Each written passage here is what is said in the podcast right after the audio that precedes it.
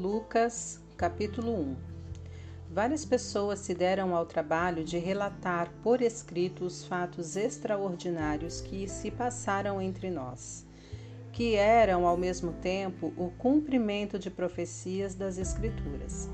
Elas basearam seus relatos em testemunhas oculares que, que dedicaram a própria vida à palavra. Investiguei cuidadosamente estes relatos, inteirando-me da história desde o princípio e decidi escrever tudo ao Senhor, honrado Teófilo, para que não haja nenhuma dúvida a respeito da confiabilidade de tudo que lhe foi ensinado. Durante o governo de Herodes, rei da Judéia, um sacerdote foi designado para servir no grupo de Abias. Seu nome era Zacarias e sua mulher era descendente de Arão. O nome dela era Isabel. O casal vivia honestamente, sempre obedecendo de coração aos mandamentos. Era gente de consciência tranquila diante de Deus. Entretanto, não tinham filhos, porque Isabel não engravidava e agora eles já eram idosos. Aconteceu que Zacarias estava cumprindo seus deveres sacerdotais na presença de Deus no turno que lhe correspondia quando chegou sua vez de entrar no santuário e queimar incenso, o povo estava reunido e orava do lado de fora do templo na hora da oferta do incenso. De repente, um anjo de Deus apareceu do lado direito do altar. Zacarias ficou paralisado de medo. Mas o anjo o tranquilizou. Não tenha medo, Zacarias. Sua oração foi ouvida. Isabel, sua esposa, terá um filho. O nome dele será João.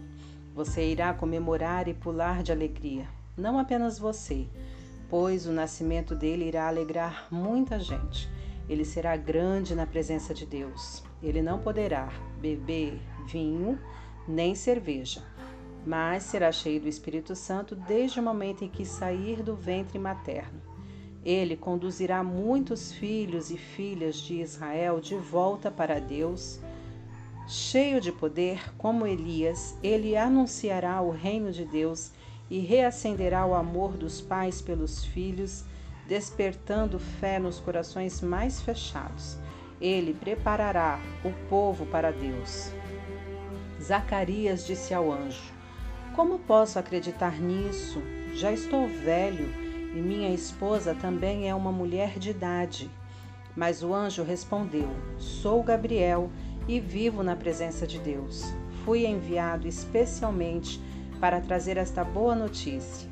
Mas, por não ter acreditado, você ficará mudo até o dia do nascimento do seu filho. Tudo irá acontecer exatamente no tempo certo, no tempo de Deus. Enquanto isso, o povo que esperava por Zacarias já estava preocupado e se perguntava por que tanta demora no santuário. Mas quando saiu, Zacarias não conseguiu falar. Então todos entenderam que ele tivera uma visão. Como não conseguia falar nada, teve de usar gestos e sinais para se comunicar. Depois de encerrar seu turno, Zacarias voltou para casa. Não muito tempo depois disso, Isabel engravidou e durante cinco meses ela nem saía de casa curtindo a gravidez. Ficava sempre pensando: como pôde o Senhor ter me abençoado tanto? Ele olhou para mim, não serei mais humilhada. No sexto mês de gravidez de Isabel, Deus enviou o anjo Gabriel à cidadezinha de Nazaré, na Galiléia, a uma virgem prestes a se casar com um homem chamado José, descendente de Davi. O nome da virgem era Maria. Ao entrar, o anjo disse a ela: Alegre-se! Como você foi agraciada, agraciada pelo agir de Deus. Deus está com você. Ela ficou perplexa, pensando muito nas palavras do anjo, mas ele a tranquilizou. Maria, não há nada a temer. Deus preparou uma surpresa. Você vai engravidar, dará à luz um filho e irá chamá-lo Jesus. Ele será grande, será chamado Filho do Altíssimo. O Senhor Deus dará a ele o trono de seu pai Davi ele governará a casa de Jacó para sempre, e o seu reino jamais terá fim.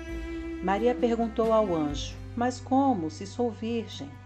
O anjo respondeu: O Espírito Santo virá sobre você, o poder do Altíssimo a envolverá.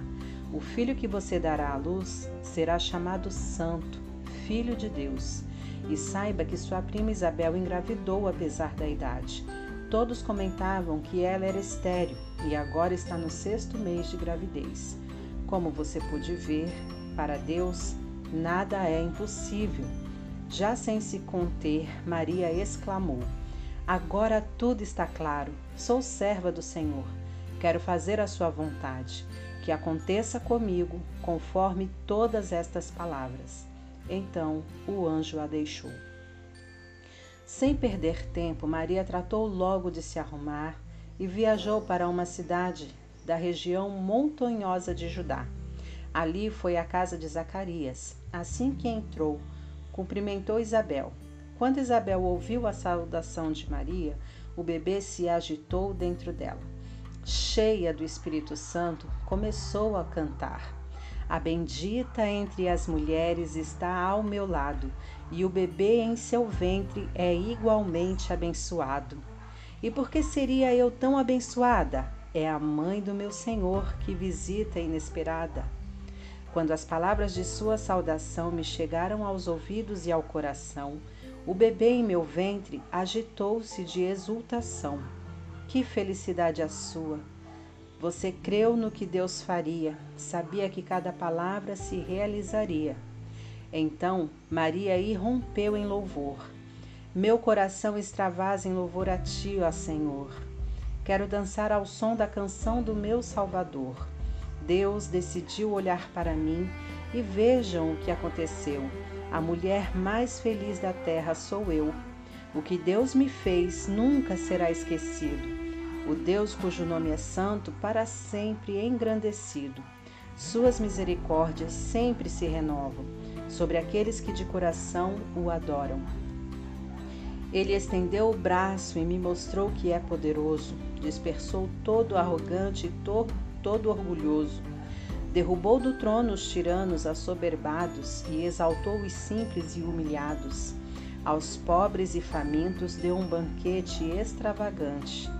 Ficaram a ver navios os ricos arrogantes. Voltou a abraçar Israel, seu filho escolhido, por sua eterna misericórdia, sentiu-se compelido. Cumpriu-se a sua promessa, está consumada firmada com Abraão, agora manifestada. Maria ficou três meses com Isabel, depois voltou para casa. Ao completar o período de sua gravidez, Isabel deu à luz um filho. Vendo que Deus fora misericordioso com ela, seus vizinhos e parentes vieram celebrar o acontecimento.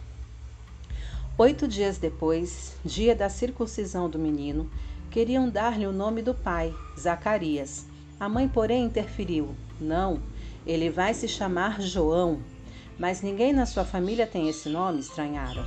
Por meio de gestos e sinais, consultaram Zacarias para saber que nome ele queria dar ao menino. Zacarias escreveu numa tábua: O nome dele será João. A escolha surpreendeu a todos e não foi a única surpresa. Zacarias recuperou a fala, tudo voltou ao normal e ele começou a falar, louvando a Deus. Um temor profundo e reverente tomou conta de todos, e em toda aquela parte das montanhas da Judéia não se falava em outra coisa. Todos os que ouviam a história ficavam pensando: o que esse menino vai ser? Sem dúvida, a mão de Deus está com ele. Então, cheio do Espírito Santo, Zacarias profetizou: Louvado seja o Senhor, o Deus de Israel, seja bendito, pois ele libertou seu povo aflito, a nós manifestou o poder de sua salvação, na liagem de Davi que o servia de coração, tal como há muito havia prometido pela pregação dos seus profetas ungidos. Libertação nos concedeu de todo inimigo fatal e daqueles que nos dispensavam ódio mortal. Misericórdia trouxe aos nossos pais amados pois se lembrou do que prometera no passado, o que jurou a Abraão, nosso antepassado. Das mãos do inimigo seríamos resgatados, para que, livres do medo, o adoremos de verdade e na sua presença vivamos em santidade. E você, profeta do Altíssimo, meu filho amado, o caminho do Senhor deixará preparado. Por ele o presente da salvação ao povo será dado. Os seus pecados agora serão perdoados pela imensa misericórdia do Senhor. Sobre nós nascerá o sol do seu amor, que brilhará sobre os que vivem em trevas e em negridão, assentados na sombra da morte, em total escuridão. Por ele nossos passos serão guiados, pelo caminho da paz seremos levados. O menino crescia, era saudável e cheio de vida Morou no deserto até o dia em que se apresentou como profeta em Israel.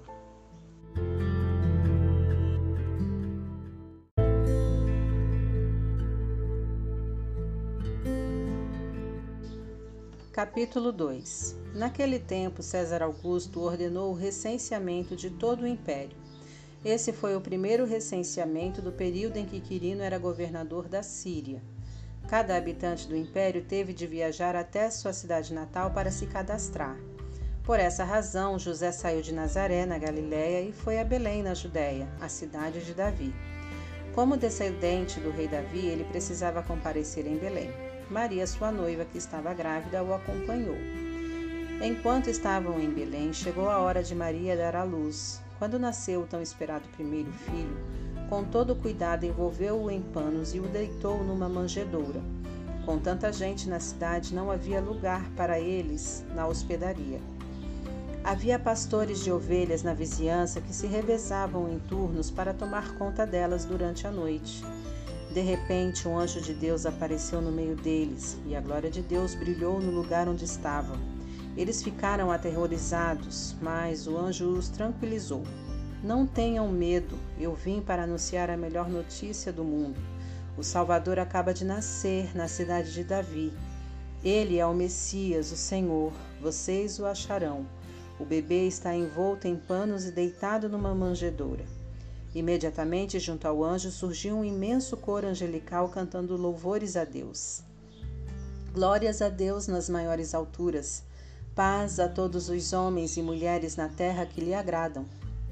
Enquanto o coral de anjos se recolhia ao céu, os pastores disseram eufóricos: Vamos logo a Belém para ver o que Deus nos revelou. Eles saíram correndo e encontraram Maria, José e o bebê, deitado na manjedoura. Foi ver para crer. E eles saíram contando a todos os que o que os anjos disseram a respeito do menino. Todo mundo ficou impressionado e estarrecido. E atenta, Maria guardava no coração tudo o que acontecia. Os pastores voltaram ao trabalho, louvando a Deus pelas maravilhas que tinham visto e ouvido. Tudo aconteceu exatamente como lhes fora dito. Em seu oitavo dia de vida, o dia da circuncisão, o bebê recebeu o nome dado pelo anjo antes do nascimento, Jesus. Quando se completaram os dias estabelecidos por Moisés, para a purificação, seus pais levaram-no a Jerusalém para consagrá-lo a Deus, como ordenado na lei de Deus. Todo primogênito do sexo masculino será consagrado a Deus. Deveriam também sacrificar duas rolinhas ou dois pombinhos, outra prescrição da lei. Naquele tempo havia em Jerusalém um homem chamado Simeão, alma bondosa, Vivia em oração na expectativa da chegada do auxílio divino para Israel. Em comunhão com o Espírito Santo, este lhe revelou que ele veria o Messias antes de morrer. Guiado pelo Espírito, entrou no templo naquele dia, quando os pais do bebê, Jesus, chegaram para cumprir os rituais da lei. Simeão pegou o menino nos braços e louvou a Deus. Deus soberano, Agora teu servo já pode ser despedido. Vou-me em paz, pois tuas promessas tens cumprido. Com meus olhos vi tua salvação e todos contemplaram sua manifestação. Uma luz para as outras nações, para que Deus seja revelado. Uma glória para Israel, teu povo amado. O pai e a mãe de Jesus ficaram calados, surpresos com as palavras do ancião. Então Simeão os abençoou e disse a Maria: este menino marcará para muitos fracasso cruel, mas para tantos outros grande recuperação em Israel. Ele será mal compreendido e alvo de muita contradição. E no seu caso, a dor de uma espada lhe atravessará o coração. Mas a rejeição revelará quem possui integridade. Deus mostrará quem de fato está do lado da verdade. Ana, a profetisa, também estava ali. Era filha de um homem chamado Fanuel, da tribo de Aser, e já estava bem idosa. Ela estivera casada há sete anos. Ficara viúva e contava agora com 84 anos. Nunca deixava a área do templo, adorando noite e dia com jejum e oração. Na hora em que Simeão estava orando, ela apareceu e rompeu num hino de louvor a Deus e entregou uma mensagem a respeito da criança dirigida a todos os que aguardavam com expectativa a libertação de Jerusalém. Depois de fazer tudo o que era requerido na lei, o casal voltou para a Galiléia, para a cidade deles, Nazaré. Ali o menino cresceu com saúde e sabedoria. A graça de Deus repousava sobre ele. Todos os anos os pais de Jesus viajavam para Jerusalém a fim de participar da festa da Páscoa. Quando o menino estava com 12 anos, fizeram a peregrinação de costume. Ao terminar a festa, eles tomaram o caminho de casa e o menino Jesus ficou para trás, em Jerusalém. Mas seus pais não perceberam, pensando que ele estava em algum lugar com outros peregrinos. Viajaram um dia inteiro e então começaram a procurá-lo entre os parentes e conhecidos, mas foi em vão. Por isso voltaram a Jerusalém para ver se o encontravam.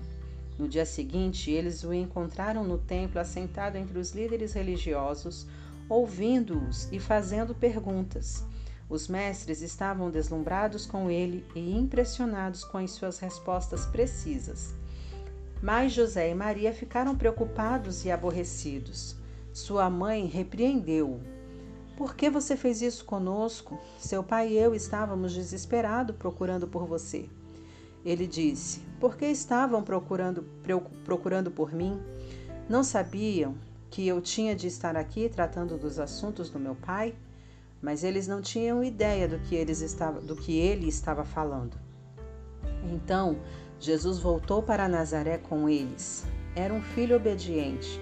Sua mãe guardava todas essas coisas no coração, enquanto Jesus crescia com saúde e sabedoria, abençoado por Deus e pelos homens.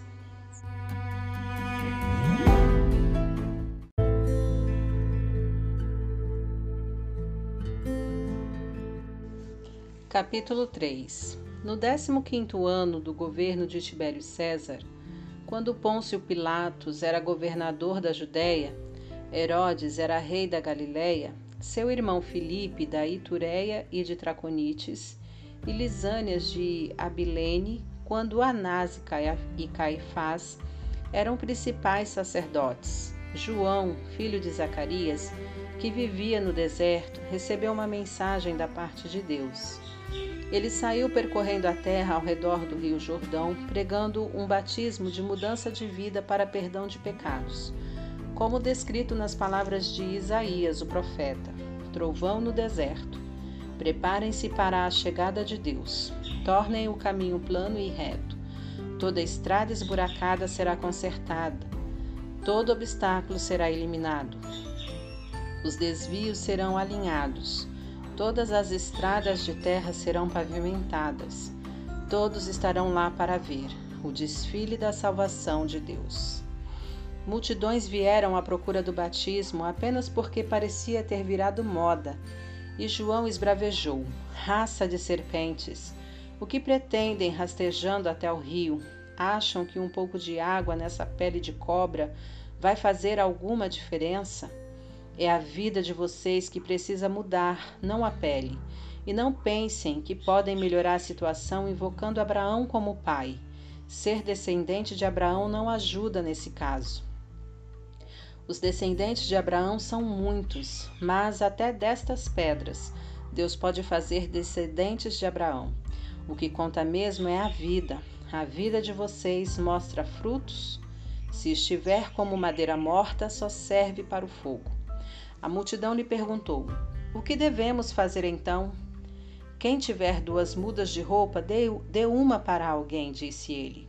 E façam o mesmo com a comida. Alguns cobradores de impostos também queriam ser batizados e perguntaram: Mestre, o que devemos fazer? Ele respondeu: Nada de extorsão. Cobrem apenas o que a lei exige. A pergunta dos soldados foi: E nós, o que devemos fazer?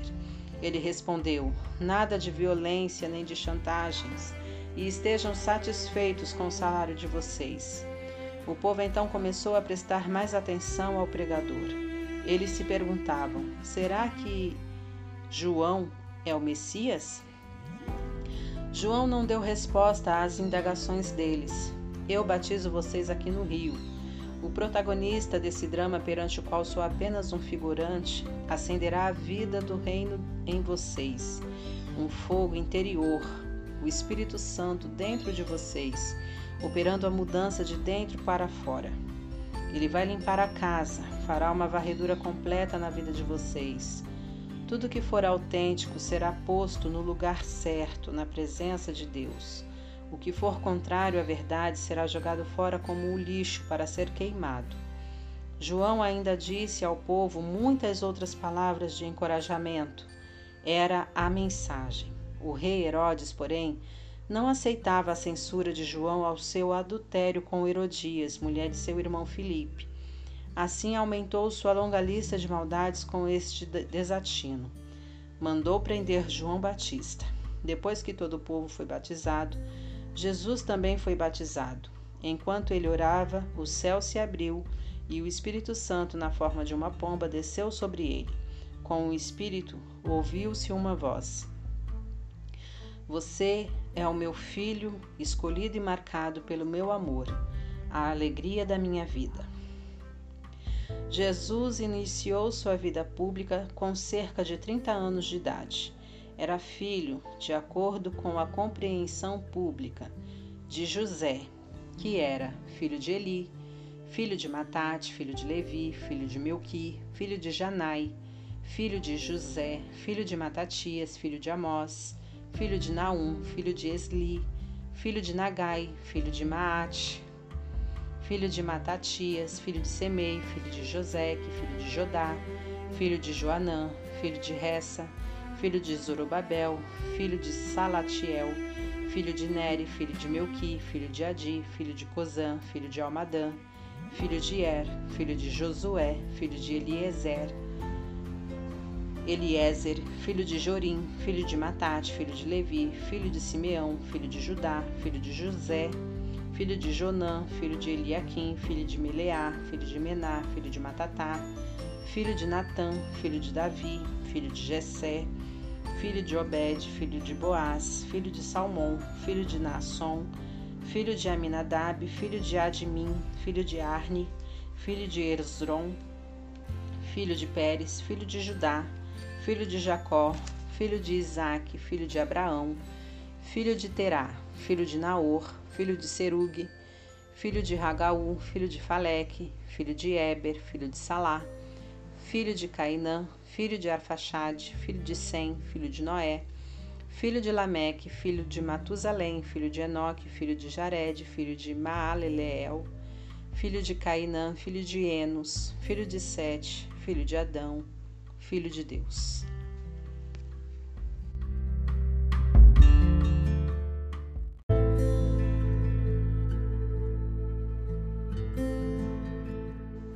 Capítulo 4 Cheio do Espírito Santo, Jesus deixou o Jordão e foi levado pelo Espírito para o deserto durante quarenta dias e quarenta noites. Ele ficou sozinho e passou por uma prova. Foi testado pelo diabo. Não comeu nada todo esse tempo e por fim teve muita fome. Percebendo que ele estava com fome, o diabo aplicou a primeira prova. Já que você é o filho de Deus, dê a ordem que transformará essas pedras em pães. Citando Deuteronômio, Jesus respondeu: É preciso mais que pão para viver de verdade. Para a segunda prova, o diabo transportou-o até o pico de uma imensa montanha. Tentando ser convincente, mostrou-lhe todos os reinos da terra num relance. Então fez a proposta: Tudo isto é meu. Eu mando em tudo aqui e posso entregar estes reinos com o seu fascínio a quem eu quiser Basta que você me adore e tudo será seu. A resposta de Jesus foi direta e mais uma vez recorreu a Deuteronômio. Adore somente ao Senhor seu Deus, sirva ao Senhor com absoluta inteireza de coração. Para a terceira prova, o diabo levou Jesus a Jerusalém.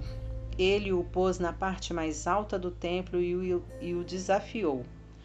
Já que você é o filho de Deus, pule para instigá-lo. O diabo citou o Salmo 91 ele o entregou ao cuidado dos anjos, tanto protegerão que você não machucará o dedo numa pedra. Jesus contra-atacou com outra citação de Deuteronômio: Não tenha a ousadia de testar o Senhor teu Deus. Foi o fim da prova. O diabo retirou-se por um tempo, esperando outra oportunidade. Jesus voltou para a Galiléia cheio do poder do Espírito, e a notícia de seu regresso correu a região. Ele começou a ensinar nas sinagogas, sendo recebido com entusiasmo e satisfação. Ele voltou para Nazaré, onde havia sido criado. Como de costume, foi à sinagoga no sábado. Quando se levantou para ler, tinha nas mãos o livro do profeta Isaías. Abrindo-o, encontrou a seguinte passagem: O Espírito de Deus está sobre mim ele me escolheu para pregar a mensagem das boas novas aos pobres. Enviou-me para anunciar perdão aos prisioneiros e a recuperação da vista aos cegos, para libertar os oprimidos e indefesos, para anunciar: este é o ano em que Deus irá agir. Fechando o livro, devolveu-o ao assistente e sentou-se. Todos os olhares eram para ele. Então ele se pronunciou vocês acabam de presenciar o cumprimento desta profecia. Todos os presentes interessados e curiosos ficaram surpresos com a declaração. Mas logo alguém lembrou: Este não é o filho de José que conhecemos desde novo? Ele respondeu: Suponho que vocês irão agora citar o provérbio: Médico, cura-te a ti mesmo. Faz aqui em tua cidade tudo o que nos disseram que fizeste em Cafarnaum. Pois bem, vou dizer uma coisa: nenhum profeta é bem recebido em sua terra. Não havia muitas viúvas em Israel no tempo de Elias, naqueles três anos e meio de seca, quando a fome devastou a terra? Mas a única viúva a quem Elias foi enviado estava em Sarepta, em Sidon. Havia muitos leprosos em Israel no tempo do profeta Eliseu, mas o único purificado foi Naamã, o sírio. O argumento deixou todos enfurecidos. Eles o agarraram e o levaram para fora, até o cume de uma montanha situada nos limites da cidade, e queriam jogá-lo lá do alto. Entretanto, ele conseguiu fugir e tratou logo de sair dali. Depois foi para Cafarnaum, cidade da Galiléia. No sábado, passou a ensinar o povo. Eles estavam impressionados com seu ensino direto e claro, transmitido com autoridade, bem diferente dos discursos recheados de sofismas e citações com os quais estavam acostumados. Na sinagoga, naquele dia, havia um homem perturbado por um espírito maligno. Ele gritou: Ei, o que você quer conosco, Nazareno? Sei o que você pretende. Você é o Santo de Deus e está aqui para nos destruir. Jesus ordenou: Quieto, saia dele. O espírito demoníaco derrubou o homem na frente de todos, mas saiu sem o ferir. O povo ficou espantado. Todos cochichavam entre si. O que está acontecendo aqui? Alguém que, com uma palavra, faz as coisas acontecerem? Alguém que ordena aos espíritos demoníacos que saiam e eles saem? Jesus era o assunto da cidade. Jesus deixou a sinagoga e foi para a casa de Simão. A sogra de Simão estava com febre alta e pediram a ele que fizesse algo por ela. Aproximando-se dela, ele ordenou à febre que a deixasse. E aconteceu exatamente assim. Antes que eles percebessem, ela estava preparando o jantar para eles. Quando o sol se pôs, todos os que tinham alguém doente ou com algum problema vieram procurá-lo. Ele impôs as mãos sobre todos e os curou. Os demônios saíam gritando: Filho de Deus, você é o Filho de Deus.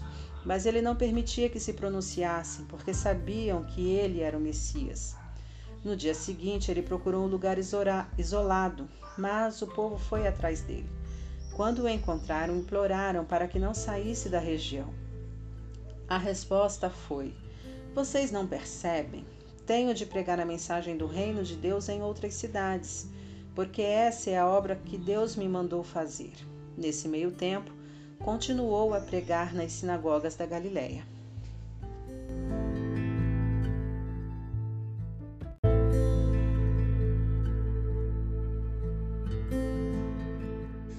Capítulo 5 Certa ocasião ele estava na praia do lago de Genezaré e a multidão se acotovelava para ouvir melhor a palavra de Deus. Então avistou dois barcos amarrados, deixados ali pelos pescadores que lavavam as redes. Jesus entrou no barco que era de Simão e pediu ao discípulo que o afastasse um pouco da margem. Usando o barco como púlpito, sentado, ele ensinava a multidão. Quando acabou de falar, disse a Simão: Vá para as águas profundas e lance a rede. Simão respondeu: Senhor, pescamos a noite inteira e não pegamos nenhum peixinho. Mas se o Senhor está mandando, vou lançar a rede. Dito e feito, eles pegaram tantos peixes que faltou pouco para arrebentar a rede. Foi preciso pedir ajuda aos companheiros do outro barco e ainda assim os dois barcos ficaram tão abarrotados de peixes que quase afundaram. Assim que presenciou aquilo, Simão Pedro ajoelhou-se diante de Jesus e pediu: Senhor, Afaste-se de mim, sou um pecador e o Senhor é santo demais para mim. Deixe-me sozinho. Quando foram conferir a quantidade de peixes, Simão e todos os outros que estavam com ele ficaram boquiabertos.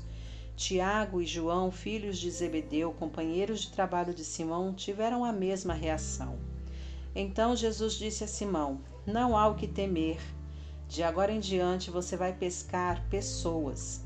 Eles empurraram os barcos até a praia, largaram ali as redes e tudo mais e o acompanharam. Certo dia, numa cidade, havia um homem coberto de lepra. Quando viu Jesus, ajoelhou-se diante dele e disse: Mestre, se o senhor quiser, pode me purificar. Jesus estendeu a mão, tocou o leproso e disse: Quero, fique limpo. A lepra desapareceu na hora. Jesus então lhe ordenou: Não diga nada a ninguém, Apenas se apresente ao sacerdote para que ele confirme a cura e leve a oferta de gratidão a Deus ordenada por Moisés pela purificação. Que sua vida purificada e grata, não suas palavras, dê testemunho do que eu fiz. Mas o homem não conseguiu se conter e a notícia se espalhou. Logo, uma multidão imensa se ajuntou para ouvir e buscar a cura para as suas doenças. Assim que pôde, Jesus se retirou para um lugar isolado a fim de orar. Certo dia ele estava ensinando e alguns fariseus e líderes religiosos estavam presentes. Gente de quase todas as cidades da Galiléia, Judéia e até mesmo da distante Jerusalém se reuniu ali. O poder de Deus para curar pessoas estava sobre ele. Alguns homens chegaram, carregando um paralítico em sua maca. Eles procuravam um meio de entrar na casa e levá-lo até onde Jesus estava. Como não havia jeito de passar pela multidão, eles subiram ao telhado, removeram algumas telhas e o desceram por ali até o meio do povo e diante de Jesus. Impressionado com tanta fé, Jesus disse: Amigo, eu perdoo seus pecados. A declaração irritou os líderes religiosos e os fariseus que cochichavam: Quem ele pensa que é? Isto é, é blasfêmia, só Deus pode perdoar pecados. Sabendo o motivo do alvoroço, Jesus lhes perguntou: Por que tanto cochicho? O que acham que é mais fácil dizer? Eu perdoo os pecados? Ou levante-se e ande? Pois bem, para que fique claro que sou o filho do homem e estou autorizado a fazer uma e outra coisa, voltou-se para o paralítico e ordenou: Levante-se, pegue sua maca e vá para casa. Sem hesitar, o homem levantou-se, pegou sua maca e foi para casa, dando glória a Deus pelo caminho. As pessoas esfregavam os olhos, custando a acreditar no que viam, e louvavam a Deus. Atemorizadas, diziam: Nunca vimos nada assim. Depois disso, Jesus saiu, viu um homem chamado Levi, que era cobrador de impostos, e convidou-o: Venha comigo. Levi levantou-se, deixou tudo e passou a segui-lo. Levi ofereceu a Jesus um grande jantar em sua casa. Parecia que todos os cobradores de impostos e gente de má reputação haviam sido convidados. Os fariseus e os líderes religiosos foram tomar satisfação com os discípulos. Que exemplo vocês estão dando, andando com essa gente desonesta e essa ralé? Jesus escutou a crítica e reagiu. Quem precisa de médico? Quem é saudável ou quem é doente? Estou aqui para dar atenção aos de fora, não para mimar os da casa. O que se acham justos? Eles também questionaram. Os discípulos de João têm o costume de jejuar e orar os discípulos dos fariseus também. Mas vocês vivem comendo e bebendo. Por quê? Jesus respondeu: Numa festa de casamento, vocês não economizam no bolo nem no vinho, porque estão festejando. Depois poderão até precisar economizar, mas não durante a festa. Enquanto o noivo e a noiva estão com vocês, é tudo alegria. Depois que os noivos forem embora, o jejum pode começar. Ninguém joga água fria na fogueira enquanto tem gente em volta. Essa é a vinda do reino. Ele continuou: Ninguém corta um cachecol de seda para remendar uma roupa velha. Usa-se um remendo que combine. Também não põe vinho em garrafas rachadas. Digo ainda: ninguém que tenha provado um vinho velho da melhor qualidade irá trocá-lo por um vinho novo.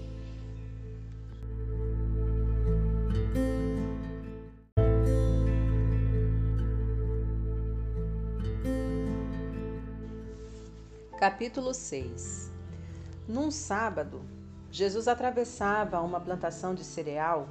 Enquanto caminhavam, seus discípulos colheram algumas espigas, as descascaram e comeram. Alguns fariseus reclamaram: Vocês estão quebrando as regras do sábado. Jesus reagiu: É mesmo? Vocês nunca leram o que Davi e seus companheiros fizeram quando estavam com fome?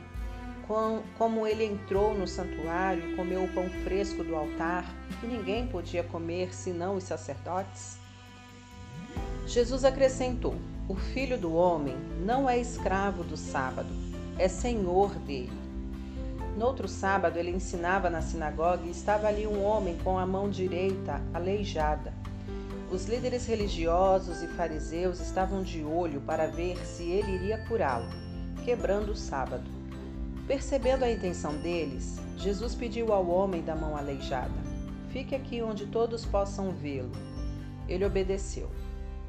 Então ele disse aos presentes: Que atitude é coerente com o sábado? Fazer o bem ou o mal? Ajudar as pessoas ou deixá-las sem ajuda? Ele os encarou um a um e ordenou ao homem: Estenda a mão. Ele a estendeu ela ficou perfeita. Seus críticos ficaram furiosos e começaram a discutir como dar um basta em tudo aquilo. Por essa mesma época, ele foi orar numa montanha. Ali ficou a noite inteira em oração, na presença de Deus. No dia seguinte, reuniu seus discípulos e escolheu doze deles e os designou como apóstolos: Simão, a quem chamou de Pedro, André, irmão dele, Tiago, João, Felipe, Bartolomeu, Mateus, Tomé, Tiago, filho de Alfeu, Simão, chamado Zelote, Judas, filho de Tiago, Judas Iscariotes, que o traiu. Descendo a montanha com o grupo, Jesus parou na planície. Estava rodeado de discípulos e logo foi cercado também por uma multidão imensa um mundaréu de gente, da Judéia, de Jerusalém, até mesmo das cidades litorâneas de Tiro e Sidon. Vieram desejosos de ouvi-lo e de serem curados de suas enfermidades. Todos estavam tentavam tocar nele. E quando ele sai, e quando dele saía poder, quem nele tocava era curado. Ele começou a falar: Abençoados são vocês quando nada têm para oferecer. Quando vocês saem de cena a mais de Deus e do seu governo. Abençoados são vocês quando sentem fome de verdade. Ele é comida e bebida, é alimento incomparável. Abençoados são vocês que sofrem por terem perdido o que mais amavam.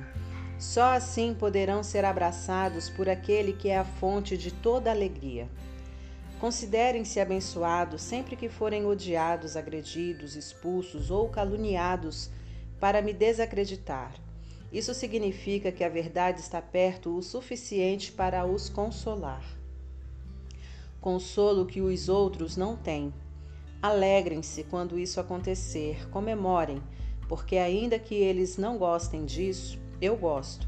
E os céus aplaudem, pois sabem que vocês estão em boa companhia. Meus profetas e minhas testemunhas sempre enfrentaram essa mesma dificuldade. Mas, coitados de vocês que amam os seus bens materiais, vocês não receberão mais nada. Coitados de vocês que estão satisfeitos com vocês mesmos e com o que têm, vocês passarão necessidade. Coitados de vocês que vivem apenas se divertindo, vocês conhecerão o que é dor de verdade. Coitados de vocês que dependem da aprovação dos outros, sempre preocupados em agradar a todos. Essa escravidão compromete a sinceridade. Lembre-se de quantos profetas corruptos receberam a aprovação dos seus antepassados. Não repitam o mesmo erro. A vocês que estão preparados para a verdade, digo o seguinte: amem seus inimigos, deixe que tirem o melhor de vocês, não o pior. Se alguém fizer mal a vocês, reajam com a força da oração. Se alguém bater no seu rosto, ofereçam-lhe o outro lado. Se alguém tomar a sua camisa, deem-lhe também de presente o melhor casaco. Se alguém aproveitar-se de vocês para levar vantagem injustamente, aproveite a ocasião para praticar a vida de servo.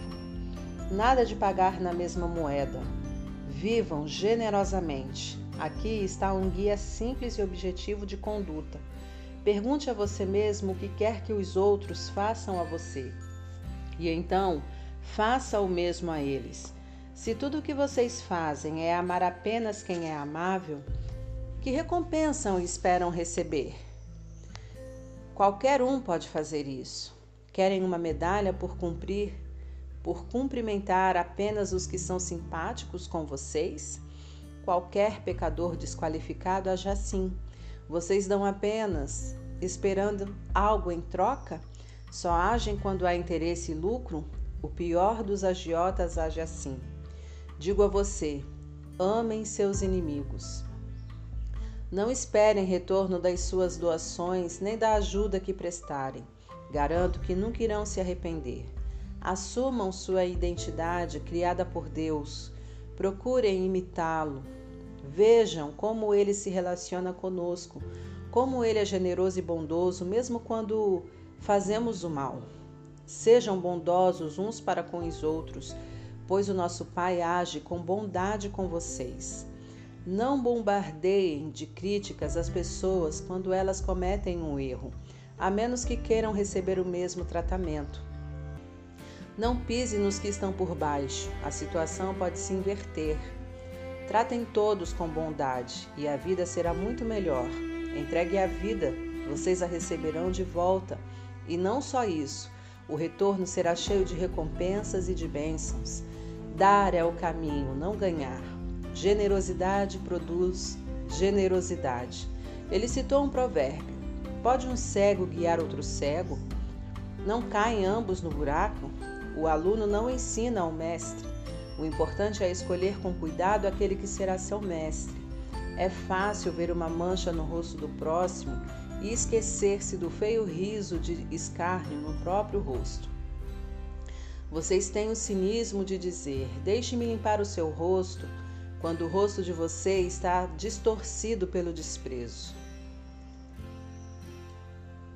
Isso também é teatro, é fazer o jogo do sou mais santo que você em vez de simplesmente viver a vida.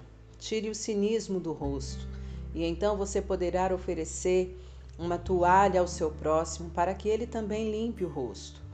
Ninguém colhe frutos podres de uma árvore boa, nem frutos bons de uma árvore doente. O estado do fruto indica o estado da árvore. Lembre-se de que vida produz vida. O que conta é o que vocês são, não o que dizem e fazem. Isso se comprova por seus atos e palavras, porque vocês estão sempre dizendo Senhor, Senhor, mas nunca fazem nada do que digo. As palavras que digo são meros adendos ao seu estilo de vida, como a reforma de uma casa que resulta em melhora de padrão. Elas são o próprio alicerce, a base da sua vida. Se vocês puderem, puserem essas palavras em práticas, em prática, serão como pedreiros competentes que constrói sua casa sobre a solidez da rocha. Quando o rio saiu do leito e investiu contra a casa, ela nem oscilou, foi construída para durar. Mas se vocês usarem minhas palavras apenas para fazer estudos bíblicos sem nunca aplicá-las à própria vida, não passarão de pedreiros, de pedreiros tolos que constrói sua casa sem dar atenção aos fundamentos. Quando o rio transbordou e avançou contra a casa, ela ruiu como um castelo de cartas. Perda total.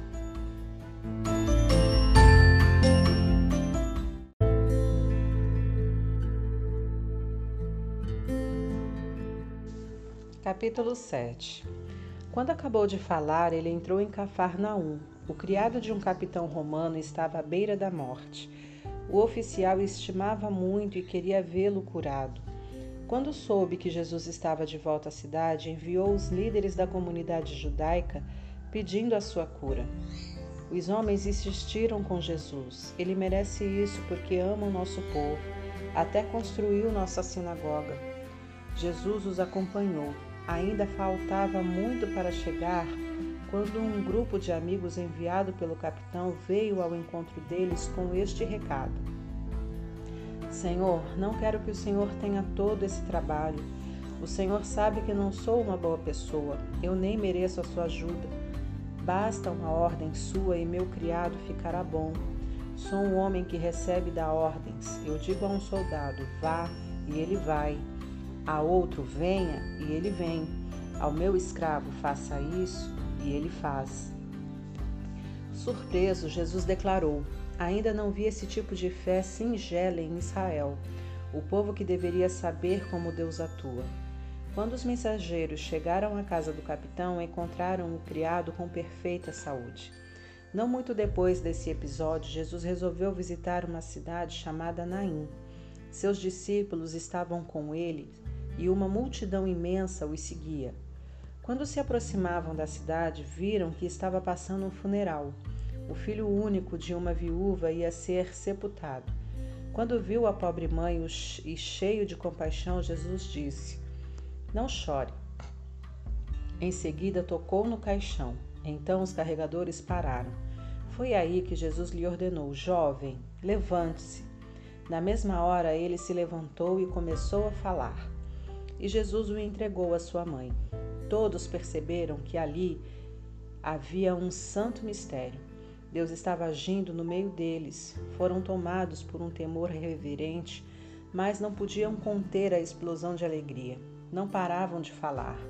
Deus está de volta. Ele olhou para as necessidades do seu povo. As notícias a respeito de Jesus se espalharam por todo o país. Os seguidores de João informaram seu mestre de tudo isso, e ele enviou dois deles para perguntar a Jesus: O Senhor é aquele que estávamos esperando, ou teremos de esperar mais? Os homens apresentaram-se a Jesus e disseram: João, o Batista, nos enviou para perguntar: O Senhor é aquele que estávamos esperando, ou teremos que esperar mais? Nesta hora, Jesus curou muita gente de doenças, problemas e espíritos malignos e vários cegos. Só depois deu a resposta: Voltem e digam a João o que vocês acabaram de ver e ouvir. Os cegos veem, os paralíticos andam, os leprosos são purificados, os surdos ouvem, os mortos ressuscitam, Os marginalizados da terra ficam sabendo que Deus está do lado deles. É o que vocês estavam esperando? Então considerem-se muito abençoados. Depois que os mensageiros de João voltaram com a resposta, Jesus resolveu explicar à multidão quem era João.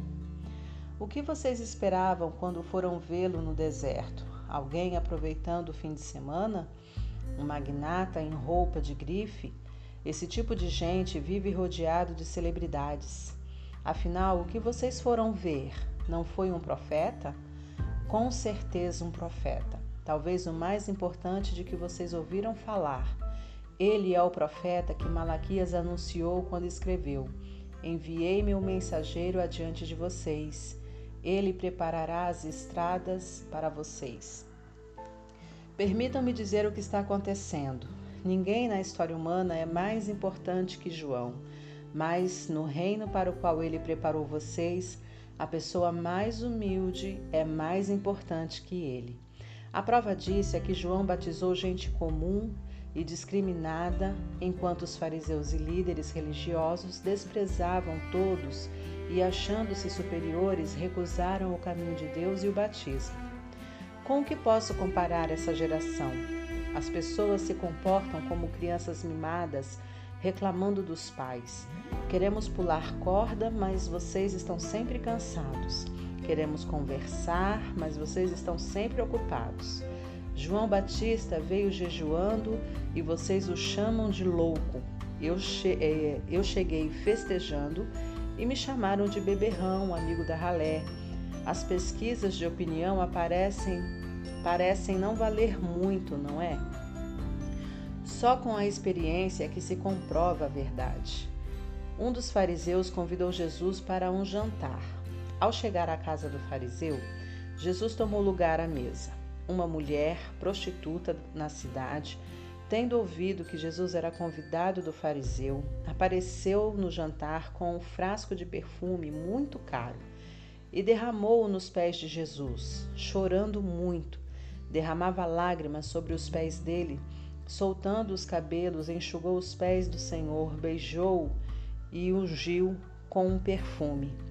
Quando o fariseu, dono da casa, viu a cena, disse consigo mesmo: Se este homem fosse o profeta que pensei, saberia que esse tipo de mulher, que, que tipo de mulher ela é. Jesus lhe disse: Simão, tenho algo para dizer a você. É mesmo? Diga-me. Dois homens deviam a um banqueiro. Um devia 500 moedas de prata e outro 50. Nenhum dos dois tinha como pagar. Por isso o banqueiro perdoou a dívida de ambos. Qual deles teria ficado mais agradecido? Simão respondeu: Acho que é aquele que recebeu o perdão maior. Tem razão, disse Jesus. Então voltou-se para a mulher mas ainda falando a Simão, perguntou: Vê essa mulher? Eu vim à sua casa e você não me trouxe água para os pés. Ela, porém, derramou lágrimas nos meus pés e os enxugou com os cabelos. Você nem me cumprimentou direito, mas desde a hora em que cheguei aqui, ela não se cansa de beijar meus pés. Você não me recebeu como é nosso costume, derramando azeite em minha cabeça mas ela perfumou meus pés. Não foi assim mesmo? A razão de tudo é que ela foi perdoada de muitos pecados, por isto está tão agradecida. Quem recebe pouco perdão mostra pequena gratidão.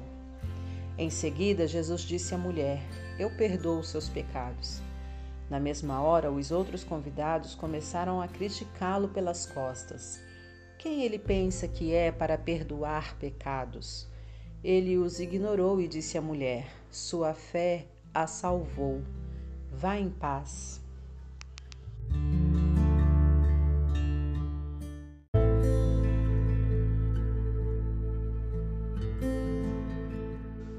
Capítulo 8 Ele deu prosseguimento ao seu plano, viajando de cidade em cidade, de aldeia em aldeia, pregando o reino de Deus, anunciando a mensagem. Os doze estavam com ele. Algumas mulheres que haviam sido curadas de várias enfermidades e aflições malignas também os acompanhavam. Maria, chamada Madalena, de quem sete demônios foram expulsos, Joana, esposa de, esposa de Cusa, oficial de Herodes, Susana e muitas outras que usavam seus recursos para suprir as necessidades do grupo. Enquanto viajavam de cidade em cidade, muita gente se unia ao grupo e passava a acompanhá-los. A eles, Jesus contou esta história. Um lavrador saiu para semear. Algumas sementes caíram no caminho, foram pisadas e os passarinhos as comeram. Outras caíram sobre pedras e brotaram, mas secaram porque não tinham raiz. Outras caíram no meio das ervas daninhas que cresceram e as sufocaram. Outras, por fim, caíram em terra boa e produziram uma grande colheita. Vocês estão ouvindo com atenção? Os discípulos perguntaram: Qual é o sentido dessa história? Ele disse: Vocês já ouviram bastante a respeito do reino de Deus. Conhecem as suas verdades, mas há quem precise ouvir essas histórias, mesmo que nem sempre as entendam. Os olhos deles estão abertos, mas não veem nada. Os ouvidos deles estão abertos, mas não ouvem nada. Essa história retrata a vida de muitos deles. A semente é a palavra de Deus. As sementes no caminho são aqueles que ouvem a palavra, mas o diabo a arranca do coração deles, para que não acredite que serão salvos. As sementes que caíram nos pedregulhos são os que ouvem com entusiasmo passageiro. Diante da primeira dificuldade, perdem o interesse.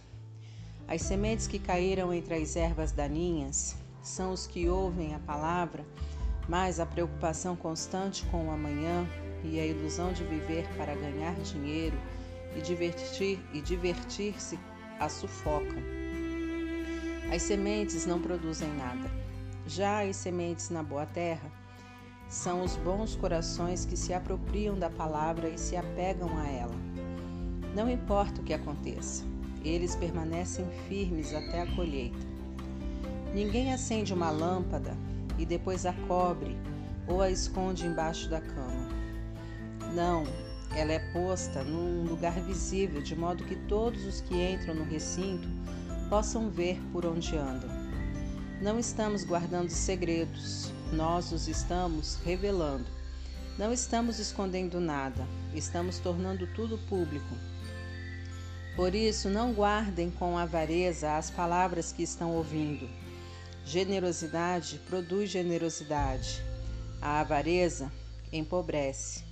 A mãe e os irmãos de Jesus apareceram, mas não podiam chegar até onde ele estava por causa da multidão. Alguém o avisou. Sua mãe e seus irmãos estão esperando lá fora, querem ver você. Ele respondeu: Minha mãe e meus irmãos são os que ouvem e praticam a palavra de Deus. Mas vale a obediência do que laços de sangue. Um dia, Jesus e seus discípulos entraram num barco. Vamos atravessar o lago, disse. E partiram. Navegavam tranquilamente e ele dormiu. De repente, uma tempestade terrível abateu-se sobre o lago e a água começou a entrar no barco. O naufrágio era iminente, por isso eles foram acordar Jesus. Mestre, nós vamos morrer.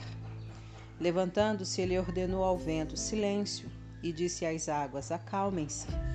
O vento e o mar lhe obedeceram. O lago ficou em plena calmaria. Em seguida, repreendeu os discípulos: Vocês não têm fé? Atemorizados e chocados, eles gaguejavam: Quem é este homem? Ele dá ordens ao vento e ao mar, e eles obedecem ao comando dele. Eles navegaram até a terra dos Gerazenos, na margem oposta à da Galileia. Quando Jesus desembarcou, um louco da cidade vítima de demônios ficou frente a frente com ele. O homem não usava roupas fazia muito tempo. Havia saído de casa e morava no cemitério. Quando viu Jesus, caiu diante dele, gritando: Que queres comigo? Tu és Jesus, o Filho do Deus Altíssimo. Não me castigues. O homem disse isso porque Jesus havia ordenado ao espírito maligno que saísse dele. O demônio fazia o homem ter convulsões, por isso ficava sempre vigiado, amarrado com correntes e algemas. Mas, enlouquecido e dominado pelo demônio, arrebentava as correntes. Jesus perguntou: Qual é o seu nome? Meu nome é Multidão, foi a resposta porque eram muitos demônios que afligiam o homem. Em desespero, eles imploravam a Jesus que não os enviassem para o abismo profundo. Perto dali, uma grande manada de porcos estava pastando. Os demônios suplicaram a Jesus que os deixasse entrar nos porcos, e ele permitiu. O resultado foi terrível. Enlouquecidos, os porcos pularam de um penhasco e se afogaram no lago. Aterrorizados, os que cuidavam dos porcos saíram em disparada e contaram tudo o que viram na cidade e por toda a região. O povo foi conferir de perto a situação. Encontraram o homem de quem os demônios haviam saído, assentado aos pés de Jesus, usando roupas decente e em perfeito juízo. A cena era sublime e, por um instante, os moradores tiveram mais reverência que curiosidade. Algumas testemunhas do fato contaram a eles como ocorrera a libertação do endemoniado. Entretanto, mais tarde, muitos moradores da região se ajuntaram e pediram a Jesus que saísse logo dali porque estavam apavorados. Jesus entrou no barco e foi embora. O homem que havia sido liberto dos demônios pediu para ir com ele mas Jesus o enviou de volta, aconselhando: Vá para casa e conte o que Deus fez por você. Então ele voltou e anunciou por toda a cidade o que Jesus fizera por ele. Quando voltava, Jesus foi recebido por uma multidão. Todos estavam à espera dele. Um dos líderes da sinagoga, chamado Jairo, aproximou-se prostrado aos pés de Jesus, implorou que ele fosse à sua casa porque sua filha de 12 anos de idade, sua única filha, estava morrendo. Jesus foi com ele, abrindo caminho através da multidão que o empurrava e apertava. Naquele dia estava no meio da multidão uma mulher que havia 12 anos sofria de hemorragia. Ela tinha gastado todo o seu dinheiro com médicos, mas nenhum deles fora capaz de ajudá-la.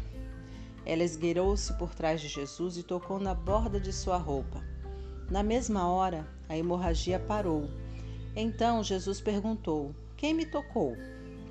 Ele insistiu: Alguém me tocou, senti poder saindo de mim. Percebendo que não podia mais esconder nada, ela se ajoelhou trêmula diante dele, contou sua história ao povo e deu testemunho de que havia ficado boa no exato instante que o tocara. Jesus lhe disse: Filha, você se arriscou por causa da sua fé e agora está curada. Tenha uma vida abençoada. Enquanto ele ainda falava, chegou alguém da casa do líder da, sina da sinagoga e informou: Sua filha morreu, não precisa mais incomodar o mestre. Mas Jesus afirmou: Não fique preocupado, apenas confie em mim e tudo ficará bem. Quando chegou a hora, quando chegou à casa do líder da sinagoga, só permitiu que entrassem com ele no quarto Pedro, Tiago e João e os pais das crianças, da criança. Todos estavam chorando e lamentando sobre a menina. Não chorem, ela não morreu. Está dormindo, garantiu Jesus. Mas riram dele porque sabiam que ela estava morta. Em seguida, Jesus tomou-a pela mão e disse: Levante-se. No mesmo instante, ela voltou à vida e levantou-se e respirou de novo. Jesus aconselhou os pais que dessem a ela algo para comer. Eles estavam assombrados, mas Jesus pediu segredo: não digam a ninguém o que aconteceu aqui.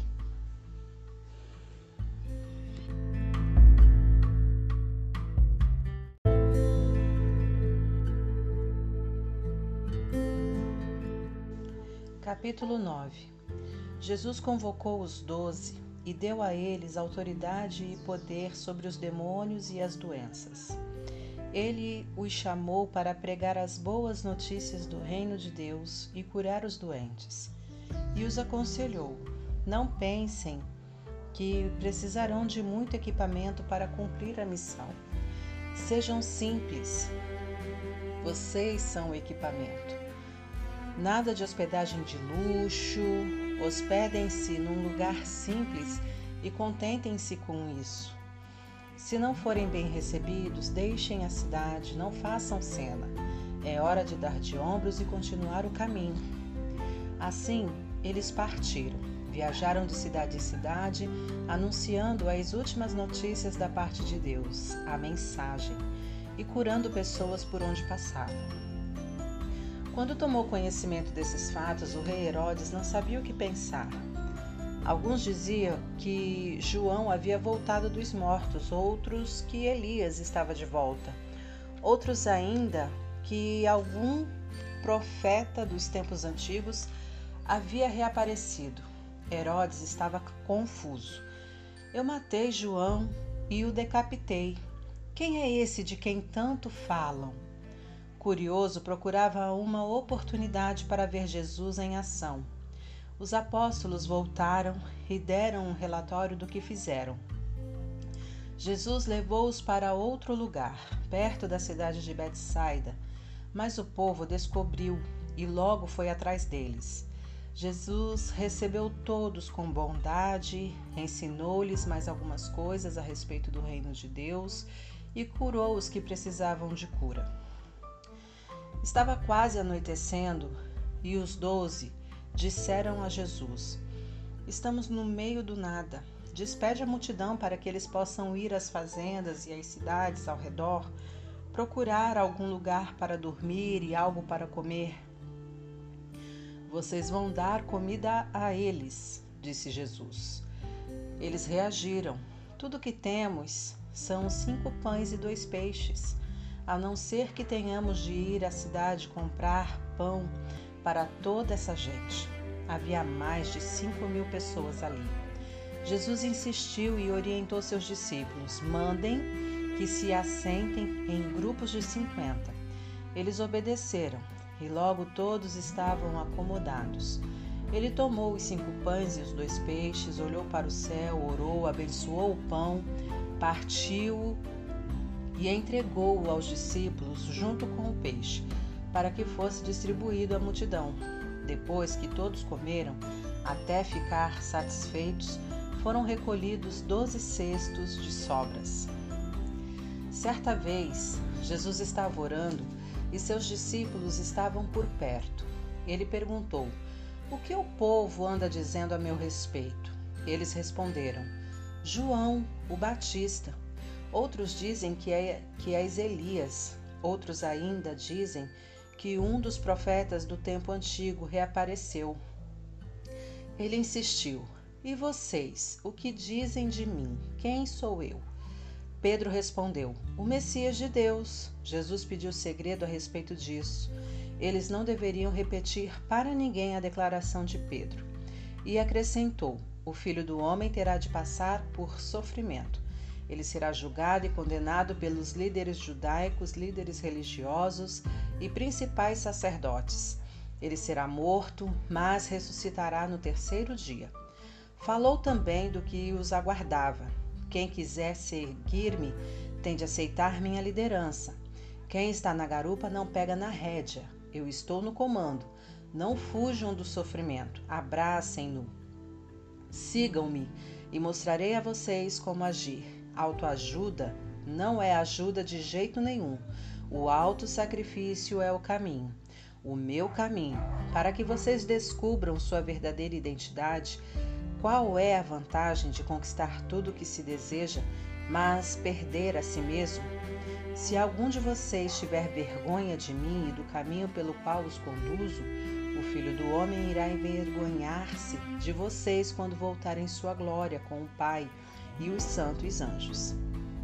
Entendam que não é pouca coisa alguns de vocês aqui verão tudo isto acontecer, verão o reino de Deus com os próprios olhos.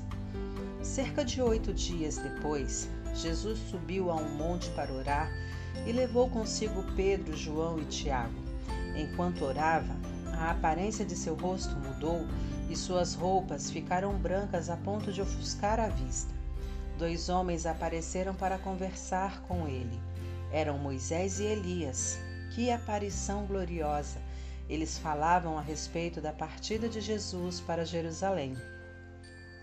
Enquanto isso, Pedro e os demais haviam caído no sono. Quando acordaram, esfregando os olhos, viram Jesus em sua glória com Moisés e Elias. Depois que Moisés e Elias se retiraram, Pedro disse a Jesus: Senhor, este é um momento sublime. Vamos construir três memoriais, um para o Senhor, um para Moisés e outro para Elias. Ele falava sem pensar. Nesse instante, uma nuvem brilhante os envolveu. Dentro da nuvem, todos tiveram profunda consciência da, da presença de Deus. Lá dentro ouviram uma voz: Este é meu filho, marcado pelo meu amor. Ouçam-no. Quando a voz cessou, eles viram Jesus sozinho. Por um bom tempo ficaram em silêncio, nem mesmo entre si comentaram o que tinham visto. No dia seguinte, quando desceram o monte, uma grande multidão os aguardava. Então um homem gritou do meio do povo: Mestre, por favor, estou suplicando pelo meu filho, meu único filho. Um espírito costuma se apoderar dele, ele começa a gritar, tem convulsões, fica babando e perde a cor. Pedi aos teus discípulos que, os, que o libertassem, mas não puderam. Jesus suspirou. Mas que geração! Vocês não conhecem Deus.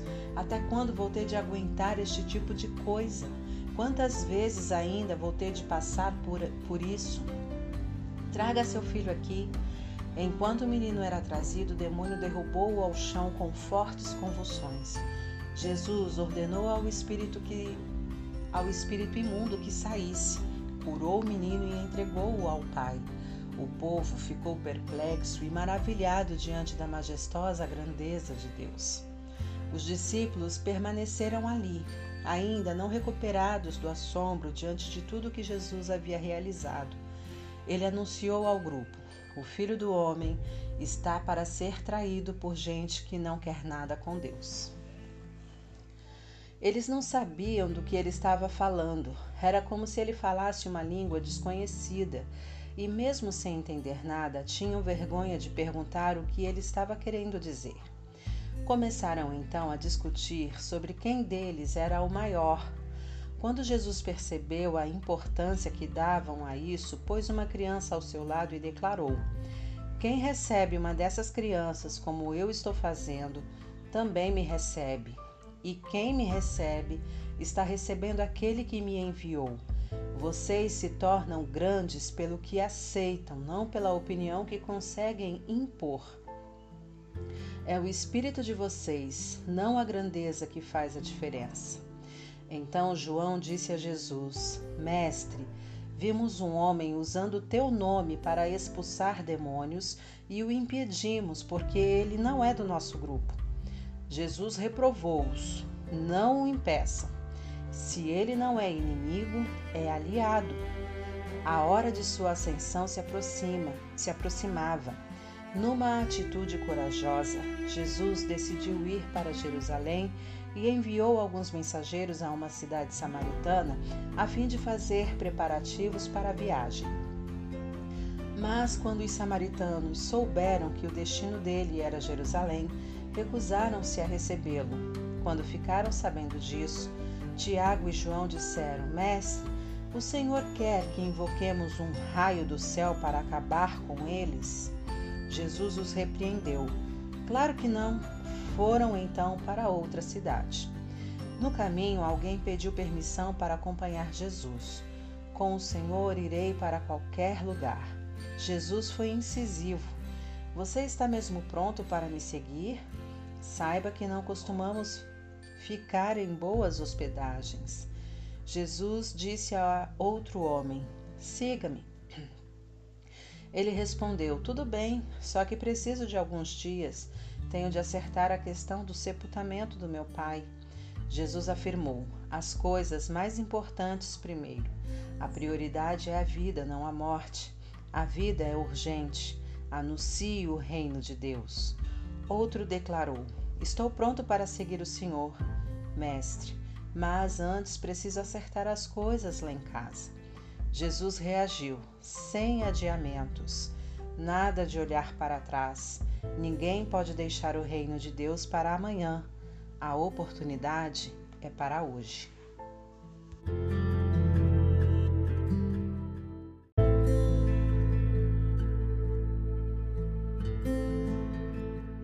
Capítulo 10 Depois disso, o Senhor selecionou setenta discípulos e enviou-os em duplas a todas as cidades e lugares que pretendia visitar destacando a seriedade da tarefa. Uma colheita tão grande e tão poucos trabalhadores. Portanto, de joelhos, peçam ao Deus da colheita que envie trabalhadores. Podem ir, mas sejam cautelosos. O trabalho é perigoso, vocês serão como cordeiros no meio de lobos. Levem pouca coisa, o mínimo necessário, nada de bagagem extra. Não percam tempo, Evitem conversas longas com aqueles que encontrarem pelo caminho. Quando, quando entrarem numa casa, cumprimentem a família com paz. Se a saudação for recebida, é um bom lugar para ficar. Se não for recebida, peguem-na de volta e saiam. Não forcem nenhuma situação. Hospedem-se numa casa e façam suas refeições ali pois o trabalhador merece três refeições por dia. Não fiquem mudando de casa procurando a melhor cozinha da cidade. Se forem recebidos numa cidade, comam o que for oferecido, curem quem estiver doente ali e anuncie: o reino de Deus está aqui diante de vocês. Se ao entrar numa cidade não forem recebidos, saiam às ruas e gritem: a única coisa que ganhamos aqui foi a poeira das sandálias e nós a devolvemos. Ninguém sabiam, vocês sabiam que o reino de Deus estava bem diante de vocês? Sodoma receberá um tratamento melhor no dia do juízo que a cidade que decidir rejeitar vocês. Castigo para Corazim, castigo para Betsaida. Se fosse concedida a Tirisaida metade das oportunidades que vocês tiveram, elas estariam de joelhos há muito tempo, arrependidas, clamando por misericórdia. Tiro e Sidon serão tratadas com menos rigor que vocês no dia do juízo. E você, Cafarnaum, acha que será promovida ao céu? Pense bem, você está é descendo a ladeira para o inferno. Quem ouvir vocês está me ouvindo, quem os rejeitar está me rejeitando e me rejeitar é o mesmo que rejeitar Deus que me enviou. Depois disso, os setenta voltaram eufóricos: Senhor, até os demônios se submetem por causa do teu nome. Jesus disse: Eu sei, vi a queda de Satanás. Parecia um raio caindo do céu. Perceberam o que dei a vocês? É um salvo conduto para caminhar no meio de serpente e escorpiões e uma proteção contra qualquer ataque do inimigo. Ninguém pode pôr as mãos em vocês, mas o grande triunfo não está na autoridade de vocês sobre o mal, e sim na autoridade e na presença de Deus em vocês.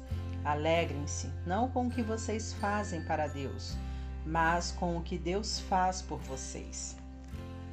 Jesus sentiu nessa hora uma incontida alegria no Espírito Santo e exclamou: Graças te dou, Pai, Senhor do céu e da terra, porque escondeste estas coisas dos que se acham sábios e as revelaste a gente simples e novos na fé.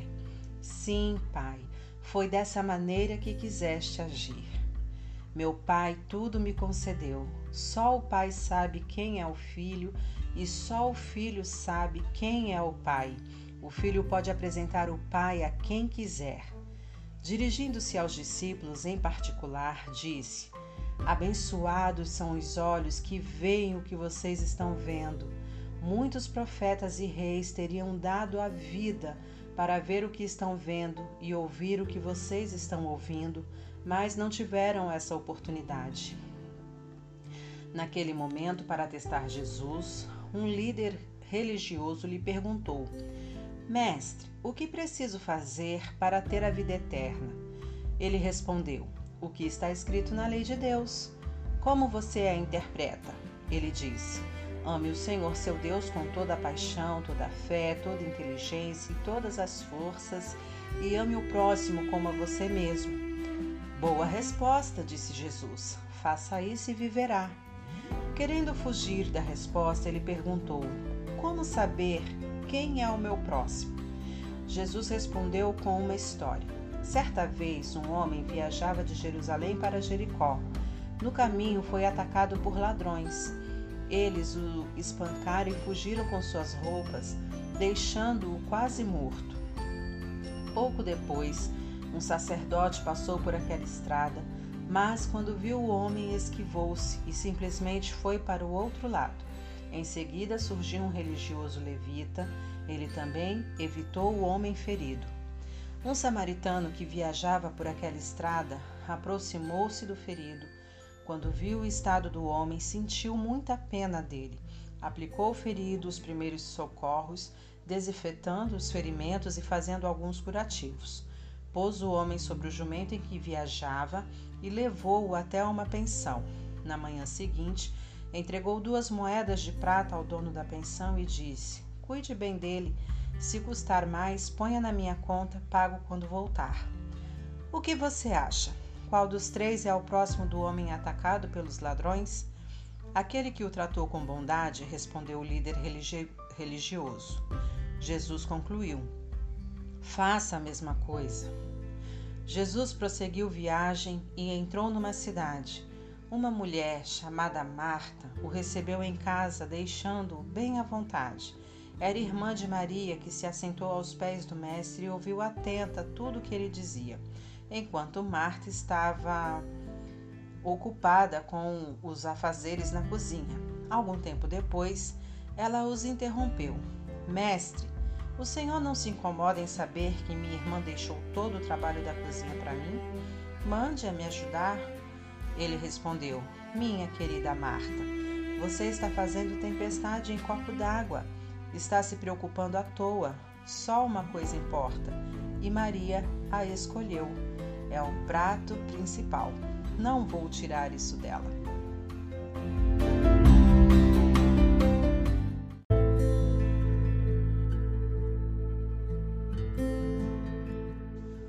Capítulo 11 Um dia, Jesus estava orando num determinado lugar. Quando acabou de orar, um dos seus discípulos pediu: Mestre, ensina-nos a orar. João ensina aos discípulos dele. Ele disse: Quando vocês orarem, digam: Pai, revela-nos quem tu és. Dá um jeito neste mundo, conserva-nos vivos com três boas refeições. Preserva-nos perdoados por ti e perdoando os outros. Guarda-nos de nós mesmos e do diabo. Jesus acrescentou: Imaginem o que aconteceria se vocês fossem à casa de um amigo no meio da noite e pedissem: Amigo, empreste-me três pães. Um velho amigo acabou de chegar de viagem, está lá em casa e não tenho nada para oferecer a ele. Já na cama, seu amigo responde: Não me incomode, já tranquei a porta e meus filhos estão dormindo. Não posso me levantar para dar a você, seja lá o que for. Digo a vocês: se ele não se levantar pela amizade, vai se levantar por causa da insistência e dar tudo o que o amigo está pedindo. Isto é o que quero dizer. Peçam e conseguirão, busquem e acharão, batam e alguém abrirá a porta. Não barganhem com Deus, sejam objetivos, peça aquilo do que estão precisando. Não estamos num jogo de gato e rato nem de esconde-esconde. Se seu filho pedir pão, você o enganaria com serragem? Se pedir peixe, iria assustá-lo com uma cobra viva servida na bandeja? Maus como são, vocês não pensariam em algo assim, pois se portam com decência, pelo menos com seus filhos. Não acham então que o Pai que criou vocês com todo amor não dará o Espírito Santo quando pedirem? Jesus libertou um homem de um demônio que o mantinha mudo. O demônio se foi e o homem começou a falar sem parar, para espanto da multidão. Mas alguns dos presentes foram cínicos. Magia negra, diziam, não passa de um truque diabólico. Outros se mostravam céticos, esperando que Jesus desse provas de sua identidade divina com algum milagre espetacular. Jesus sabia o que eles estavam pensando e disse: Qualquer país em guerra civil prolongada acaba devastado. Uma família que vive brigando se desintegrará. Se Satanás expulsa Satanás, não irá se destruir? E vocês me caluniam afirmando que sou um demônio que expulsa demônios? A mesma calúnia não se aplica para os exorcistas de vocês? Mas se é pelo dedo de Deus que expulsa os espíritos maus, então com certeza o reino de Deus está aqui. Se um homem forte, armado até os dentes, fica de guarda em sua casa, a propriedade está segura. Mas e se um homem ainda mais forte, com armas mais poderosas, o atacar? Ele será derrotado. O arsenal que o tornava tão confiante agora é inútil e seus bens mais preciosos seriam tomados, serão tomados. Isso é guerra e não há território neutro. Se vocês não estão do meu lado, são meus inimigos. Se não ajudam, estão atrapalhando. Quando é expulso de alguém, o espírito maligno vagueia pelo deserto procurando um oásis, uma alma distraída que possa atormentar. Se não encontra nada, diz consigo mesmo: Vou retornar para minha antiga casa. Quando retorna, encontra a pessoa limpa, porém vazia. Então o espírito reúne outros sete espíritos ainda piores e todos se instalam ali. O estado da pessoa agora é pior que antes. No meio da explicação, uma mulher ergueu a voz no meio do povo: Bendito é o ventre que carregou você e os peitos que o amamentaram. Jesus comentou: Benditos mesmos são os que ouvem a palavra de Deus e a aplicam à própria vida. Enquanto a multidão aumentava, Jesus mudou de assunto. O espírito desta época está errado. Todos querem uma prova, mas procuram um tipo errado de prova. Vocês procuram alguma coisa que satisfaça a curiosidade e são ávidos para ver milagres, mas a única prova que terão é a de Jonas e dos ninivitas, que de fato nem se parece com uma prova. O Filho do Homem representa para essa geração o que Jonas representou para Nínive. No dia do juízo, os ninivitas irão depor, e o testemunho deles ordenará a esta geração, condenará esta geração, porque Jonas pregou para aquele povo e eles mudaram de vida.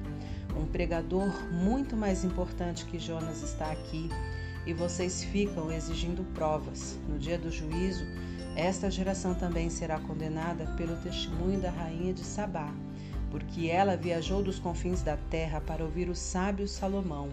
Uma sabedoria muito maior que a de Salomão está aqui, bem diante de vocês, e vocês querem prova. Ninguém acende uma lâmpada para escondê-la numa gaveta. Ela é afixada num lugar alto para que todos na sala possam vê-la. Os olhos de vocês são a lâmpada que ilumina todo o corpo. Se viverem na fé, seu corpo se encherá dessa luz. Mas se viverem com os olhos cheios de cobiça e desconfiança, seu corpo será um celeiro cheio de grãos mofados. Mantenham os olhos abertos, a lâmpada acesa, para não caírem na escuridão. Mantenham a vida sempre bem iluminada. Depois deste discurso, um fariseu convidou-o para jantar. Jesus entrou na casa do homem e tomou seu lugar à mesa. O fariseu ficou chocado e ofendido ao perceber que Jesus não havia se lavado antes da refeição. Mas o mestre reagiu: Sei que vocês, fariseus, lustram suas xícaras e pratos a ponto de brilharem ao sol. Mas sei também que vocês estão bichados de cobiça e maldade dissimulada. Fariseus tolos, aquele que fez o exterior não fez também o interior? Abram o bolso e o coração e ajudem os pobres, assim terão também a vida limpa, não só as mãos e os pratos. Estou cansado de vocês. São um caso perdido. Impostores, vocês mantêm registros meticulosos e dão o dízimo de cada centavo que ganham, mas arrumam um jeito de burlar o que importa: a justiça e o amor de Deus. A atitude cuidadosa tem o seu valor, mas o essencial é indispensável. Vocês, fariseus, são um caso perdido, impostores fazem questão dos lugares de honra no serviço religioso e amam o glamour dos elogios públicos. Impostores, vocês são como sepultura sem inscrição. As pessoas passeiam pela superfície bonita sem suspeitar da podridão sete palmos abaixo. Um dos líderes religiosos protestou: Mestre, o senhor percebe que está nos insultando? Ele respondeu: Sim, e você irá ainda mais claro. Vocês, líderes religiosos, são um caso perdido, sobrecarregam as pessoas com regras e regulamentos até quase quebrarem a coluna, mas não erguem um dedo para ajudá-las. Vocês são um caso perdido, constrói túmulos para os profetas que seus antepassados mataram, mas esses túmulos, na verdade, são monumentos aos seus antepassados assassinos e confirmam o que diz a sabedoria de Deus. Vou enviar profetas e apóstolos, mas, ele, mas eles irão matá-los e expulsá-los. Isso significa que cada gota de sangue justo derramado desde o começo do mundo até agora, desde o sangue de Abel até o de Zacarias, que foi trucidado entre o altar e o santuário, está sobre a cabeça de vocês. Sim, tudo isso será cobrado desta geração. Vocês, líderes religiosos, são um caso perdido. Vocês tomam a chave do conhecimento, mas é para fechar portas, não para abri-la. Não entram nem deixam ninguém entrar. Assim que Jesus deixou a mesa, os líderes religiosos e os fariseus explodiram de raiva. Ficaram analisando as declarações dele em busca de algo que pudessem usar como armadilha para apanhá-lo.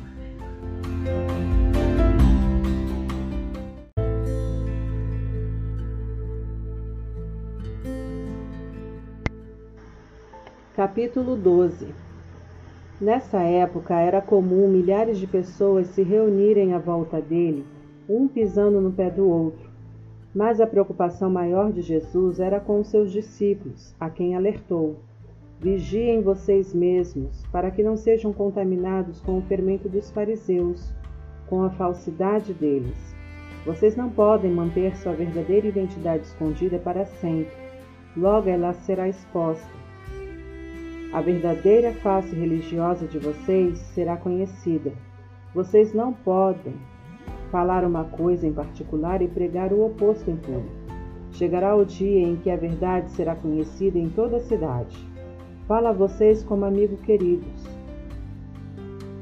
Não permitam que as ameaças dos terroristas religiosos reduzam vocês ao silêncio ou a declarações fingidas. É claro que eles podem matá-los, mas o que mais poderão fazer? Nada do que façam poderá atingir a alma de vocês, a essência do seu ser.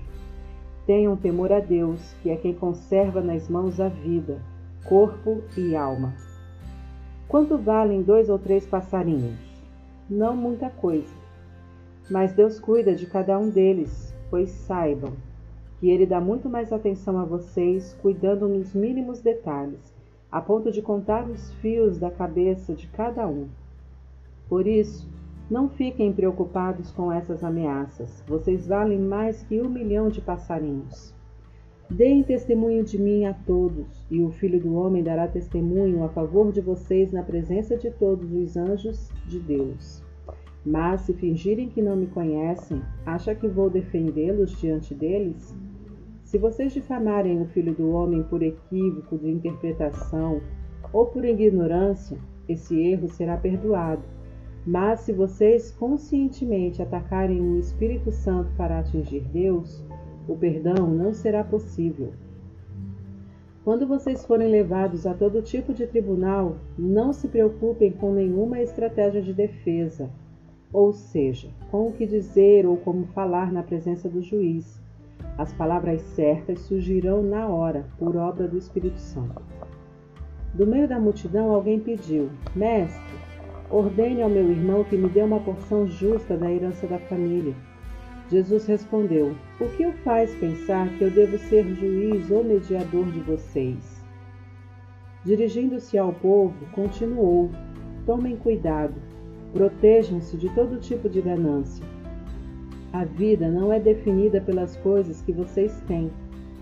Em seguida, contou esta história. A fazenda de um homem rico produziu uma colheita extraordinária. Mas, preocupado, ele falou consigo mesmo: E agora? Meu celeiro não é grande bastante para guardar esta colheita. Então decidiu: Já sei o que vou fazer. Vou mandar derrubar meus celeiros e construir outros maiores. Guardarei ali toda a safra e então direi a mim mesmo: Você fez bem, acumulou o suficiente para se aposentar. Agora esqueça as preocupações e aproveite a vida. Deus então aparece a ele e diz: Tolo, você vai morrer esta noite, e seu celeiro grande e abarrotado, para quem ficará? É isso que acontece quando você enche seu celeiro do próprio eu e não de Deus. O assunto continuou com os discípulos. Não fiquem aflitos com a comida que terão de pôr na mesa, ou se o guarda-roupa está fora de moda. Há muito mais coisa na vida que a comida que vai para o estômago. Há muito mais coisas para ver que as roupas que vocês usam. Olhem para as aves, livres e desimpedidas. Não estão presas a nenhum emprego e vivem despreocupadas aos cuidados de Deus. E vocês valem para Ele muito mais que os passarinhos. Será que alguém consegue ficar um centímetro mais alto, preocupado diante do espelho? Se com preocupação não conseguimos nada, então por que se preocupar? Todo esse tempo e dinheiro gasto com moda, pensam que faz muita diferença? Em vez de correr atrás da moda, caminhem pelos campos e observem as flores silvestres. Elas não se enfeitam nem compram, mas vocês já viram formas e cores mais belas? Os dez homens e mulheres da lista dos mais bem vestidos iriam parecer maltrapilhos comparado com as flores. Se Deus dá tanta atenção à aparência das flores do campo, e muitas delas nem mesmo são vistas, não acha que Ele irá cuidar de vocês ter prazer em vocês e fazer o melhor por vocês? Quero convencê-los a relaxar, a não se preocuparem tanto em adquirir. Em vez disso, prefiram dar, correspondendo assim ao cuidado de Deus. Quem não conhece Deus e não sabe como ele trabalha é que se prende a estas coisas. Mas vocês conhecem Deus e sabem como ele trabalha. Orientem sua vida de acordo com a realidade a iniciativa e a provisão de Deus. Não se preocupem com as perdas e descobrirão que todas as suas necessidades serão satisfeitas. Vocês são meus amigos queridos. O Pai quer dar a vocês seu reino. Sejam generosos, ajudem os pobres, invistam no banco que jamais irá falir, aquela agência no céu a salvo de assaltantes e falsários na qual vocês podem confiar. Saibam que o lugar que vocês mais desejam estar é perto do seu grande tesouro. É lá que acabarão indo parar. Atenção! Mantenham a luz acesa. Comportem-se como quem espera o patrão voltar da festa de casamento. Fiquem acordados e estejam prontos para abrir a porta quando ele chegar. Empregados responsáveis são bem vistos pelo patrão. Ele fará questão de sentar-se à mesa ou mesmo de servir a refeição a eles, continuando a festa de casamento. Não importa que hora da noite chegue, ele os encontrará acordados e como serão abençoados. Se o dono da casa soubesse a noite em que o ladrão viria, não ficaria fora até tarde nem deixaria a porta destrancada. Por isso, não sejam descuidados e negligentes. O filho do homem se manifestará justamente no momento em que vocês não esperam. Pedro perguntou: Senhor, isto é apenas para nós ou para todos? Jesus respondeu: Tenho uma pergunta para você. Quem é o administrador confiável e sábio, incumbido pelo patrão de alimentar seus trabalhadores na hora certa? É aquele que o patrão encontra fazendo seu trabalho quando regressa. É um homem abençoado Mas se o administrador disser para si mesmo, o patrão está demorando, e começar a maltratar os outros empregados e a passar o tempo farreando com os amigos, a chegada do patrão será uma triste surpresa para ele. Perderá o cargo e seu destino será o pior possível. O empregado que conhece a vontade do patrão, mas deliberadamente a ignora, ou faz apenas o que quer, será castigado. Mas o trabalho mal feito por inexperiência ficará só na repreensão. Posição importante implica maior responsabilidade. Quanto maior o mérito, maior a responsabilidade. Eu vim para acender fogo sobre a terra, e como queira, e como queria que já estivesse aceso. Vim para mudar tudo, para acertar tudo, e como queria que tudo já estivesse concluído. Acham que vim para facilitar as coisas e deixar o ambiente agradável? Nada disso. Vim causar conflito e confronto. De agora em diante, numa casa com cinco pessoas será assim: três contra dois, e dois contra três, pai contra filho e filho contra pai mãe contra filha e filha contra mãe, sogra contra nora e nora contra sogra. Dirigindo-se à multidão, Jesus disse: Quando nuvens surgem do oeste, vocês logo pensam com razão: vem uma tempestade aí. Quando o vento vem do sul, vocês dizem acertadamente: vai fazer calor. Portanto, não tentem me enganar.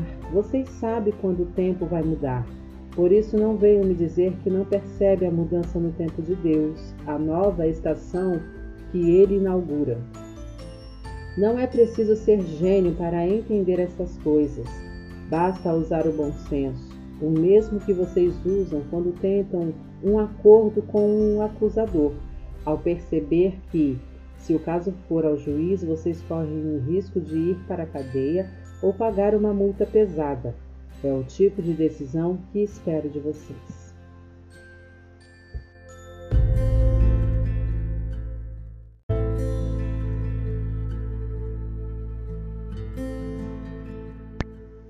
Capítulo 13 Foi nessa ocasião que vieram contar a ele sobre os galileus que Pilatos matou durante um culto, misturando o sangue deles com o dos sacrifícios. Jesus comentou: vocês acham que estes galileus assassinados eram piores que o restante dos galileus? De modo algum. E a não ser que vocês se voltem para Deus, irão morrer também. Outro dia, em Jerusalém, dezoito homens morreram esmagados quando a torre de Siloé desabou sobre eles. Acham que eles eram os piores cidadãos entre todos os habitantes da cidade? De modo algum, a não ser que vocês se voltem para Deus irão morrer também. Em seguida, Jesus contou-lhes essa história. Um homem tinha uma figueira plantada em sua propriedade, mas na época de figos não havia um fruto sequer. Ele disse ao agricultor: O que está acontecendo? Há três anos tento colher figos dessa árvore e nada. É melhor cortar. Por que desperdiçar terra boa? O homem lhe pediu: Vamos dar a ela mais um ano? Vou cavar ao redor e jogar adubo. Talvez comece a produzir no ano que vem. Se não der nada, vamos cortá-la. Jesus estava ensinando numa sinagoga. Havia ali uma mulher tão encurvada pela artrite que não podia sequer olhar para cima. Ela era afligida por aquela doença havia 18 anos. E Jesus disse a ela: Mulher, você está livre impôs as mãos sobre ela e ela ficou boa na hora, dando glórias a Deus. Furioso por ver Jesus curar num sábado, o líder da sinagoga disse à congregação: Seis dias foram estabelecidos como dias de trabalho. Venham num desses dias para ser curados, mas não no sábado, o sétimo dia. Jesus reagiu: Chega de enganar o povo. Todo sábado vocês tiram seus animais do estábulo, do estábulo e os levam para beber água sem se preocupar com o dia. Então onde está o erro de libertar hoje esta filha de Abraão, amarrada por Satanás há 18 anos? Com essa resposta, seus críticos ficaram envergonhados e perdidos, mas o povo era só alegria e não parava de comemorar. Jesus disse em seguida: Como posso explicar o reino de Deus para vocês? Que ilustração posso utilizar? É como a semente que um homem planta no quintal. Ela cresce e se torna uma árvore imensa com galhos grossos e as aves fazem ninho ali. Ele deu outro exemplo. Como posso explicar o reino de Deus? É como o fermento que uma mulher usa para fazer pão. Depois só espera a massa crescer. Ele ensinava de cidade em cidade, mas não se desviava do objetivo principal de sua jornada, que era Jerusalém. Alguém perguntou: Mestre, é certo que só uns poucos serão salvos? Ele respondeu: Se são poucos ou muitos, não é o mais importante. Concentre-se em sua vida com Deus. O caminho para a vida, para Deus, exige dedicação total. Muitos pensam que tem lugar garantido no banquete da salvação de Deus só pelo fato de morar no mesmo bairro um dia vocês vão bater à porta da casa dele, querendo entrar, mas a encontrarão fechada. E o Senhor dirá: Sinto muito, vocês não estão na minha lista de convidados. Vocês prestarão, protestarão, é claro, mas nós te conhecemos a vida inteira. Ele nem vai deixar nos terminar. O que vocês acham que é conhecer está longe disso. Vocês não sabem nada a meu respeito. Então vocês se verão do lado de fora ao relento, estranhos em relação à graça. Abraão, Isaque, Jacó e todos os profetas passarão na frente de vocês em direção ao reino de Deus. Vocês verão estrangeiros vindos de todas as partes do mundo sentados à mesa do reino de Deus, enquanto vocês vão estar do lado de fora espiando pela janela. Tentando descobrir o que aconteceu. Esta é a grande inversão. Os últimos da fila à frente dos primeiros, e os que eram os primeiros ficarão por último. Alguns fariseus vieram avisá-lo: Salve sua vida, Herodes está à sua caça, ele quer matá-lo. Jesus respondeu: Digam àquela raposa que não tenho tempo para ele agora. Hoje e amanhã estarei ocupado expulsando demônios e curando doentes. Depois de amanhã concluo meu trabalho. Além disso, não é adequado a um profeta morrer fora de Jerusalém. Jerusalém, Jerusalém, assassina de profetas, que agride os mensageiros de Deus. Quantas vezes desejei reunir seus filhos, reunir seus filhos como faz a galinha, que mantém seus filhos, que mantém seus pintinhos a salvo debaixo das asas. Agora é tarde demais. Você não vai me ver outra vez até o dia em que disser: Bendito é aquele que vem em nome de Deus.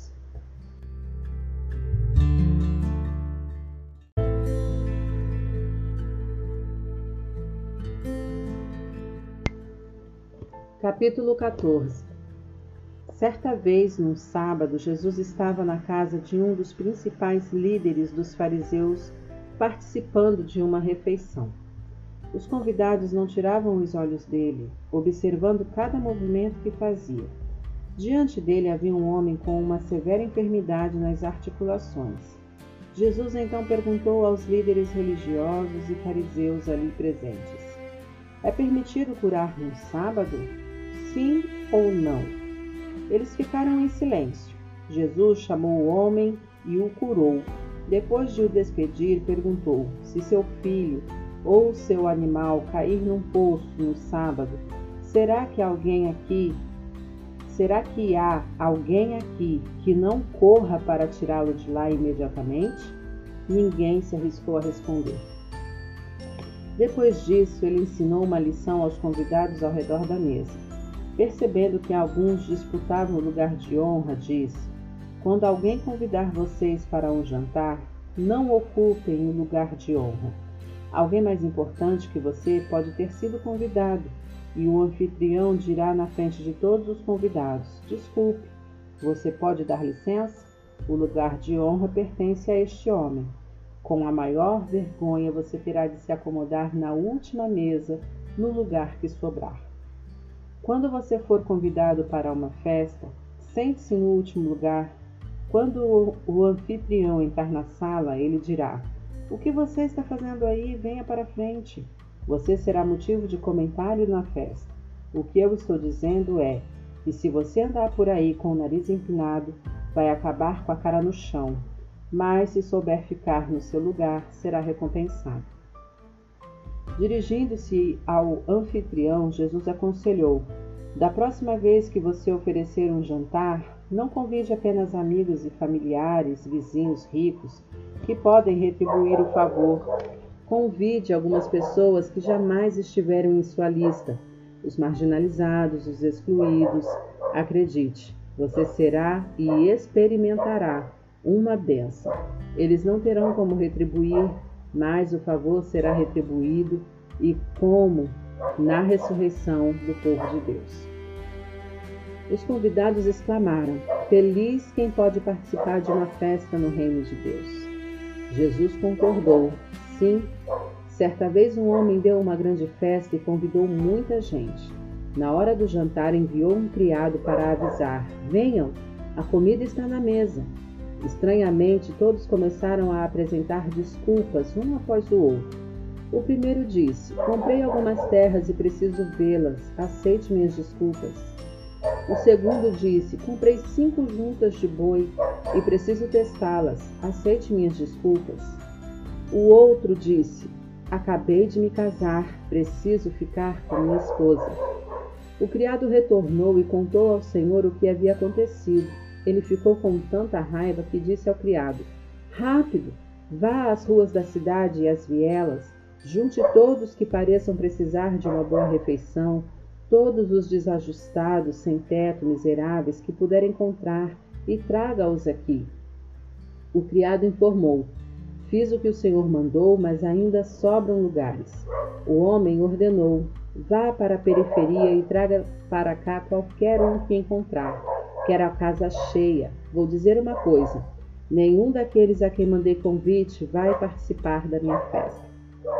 Certo dia, reunido com um grande número de pessoas, Jesus declarou: Quem quiser me seguir, mas se recusar a deixar pai, mãe, marido, mulher, filhos, irmãos, irmãs, sim, até a si mesmo, não pode ser meu discípulo.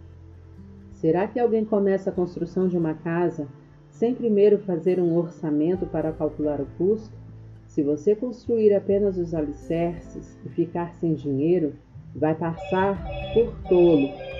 Quem passar por ali vai caçoar de você. Olhem, ele começou a casa e não pôde terminar. Vocês conseguem imaginar um rei indo para a guerra contra outro rei sem primeiro decidir se é possível com seus 10 mil soldados encarar os 20 mil do outro, se ele concluir que não pode, não vai preferir enviar um emissário para propor uma trégua? Simplificando, se não estiverem dispostos a renunciar até o que há de mais importante na vida de vocês, sejam planos, sejam pessoas, não estão preparados para ser meus discípulos. O sal é excelente, mas se ele perde o sabor, não serve para nada. Vocês estão entendendo?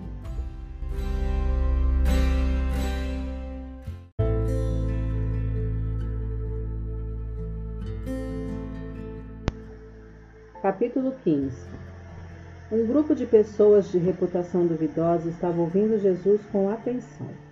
Os fariseus e líderes religiosos, incomodados, começaram a reclamar. Ele recebe pecadores e até se senta à mesa com eles, como se fossem velhos amigos. Nisso, Jesus contou a seguinte história: Imaginem que um de vocês tenha cem ovelhas e perca uma delas.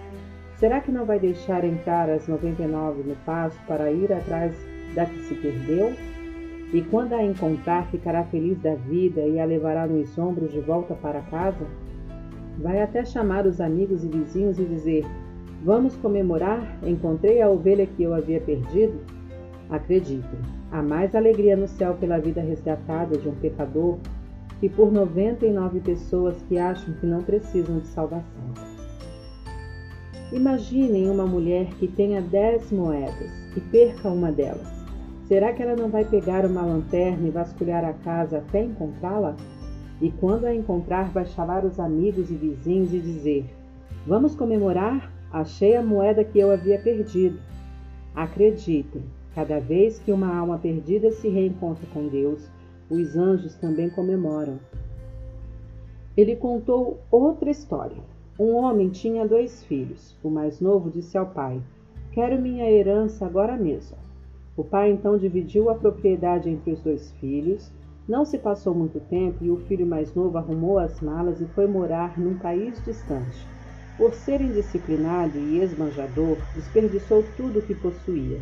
Estava já sem dinheiro quando uma seca devastou aquele país e ele começou a passar necessidades. Um cidadão o contratou para cuidar de porcos e, para piorar, ninguém lhe dava nada. Ele chegou a passar tanta fome que teve vontade de comer a lavagem dos porcos.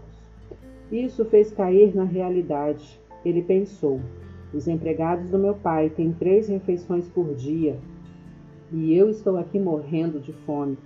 Já sei. Vou voltar para casa e dizer ao meu pai: pequei contra Deus e contra o Senhor. Não mereço nem ser considerado seu filho. Ser um dos seus empregados já está muito bom. Decidido, levantou-se e tomou o caminho de casa. Ele ainda estava bem longe na estrada quando o pai o avistou. O coração do velho disparou e ele correu para abraçar e beijar o filho. E começou seu discurso: Pai, pequei contra Deus e contra o Senhor. Não mereço ser chamado seu filho outra vez. O pai nem quis escutar. Chamou os empregados e ordenou: Rápido, Tragam uma roupa decente para ele. Tragam também um anel da família e um par de sandálias. Depois, vão buscar uma novilha bem gorda e preparem um churrasco. Vamos festejar. Vamos nos divertir. Meu filho está aqui vivo, não está mais perdido, foi achado. E a festa começou. Tudo isso se deu enquanto o filho mais velho estava no campo. No final do dia, ele voltou para casa.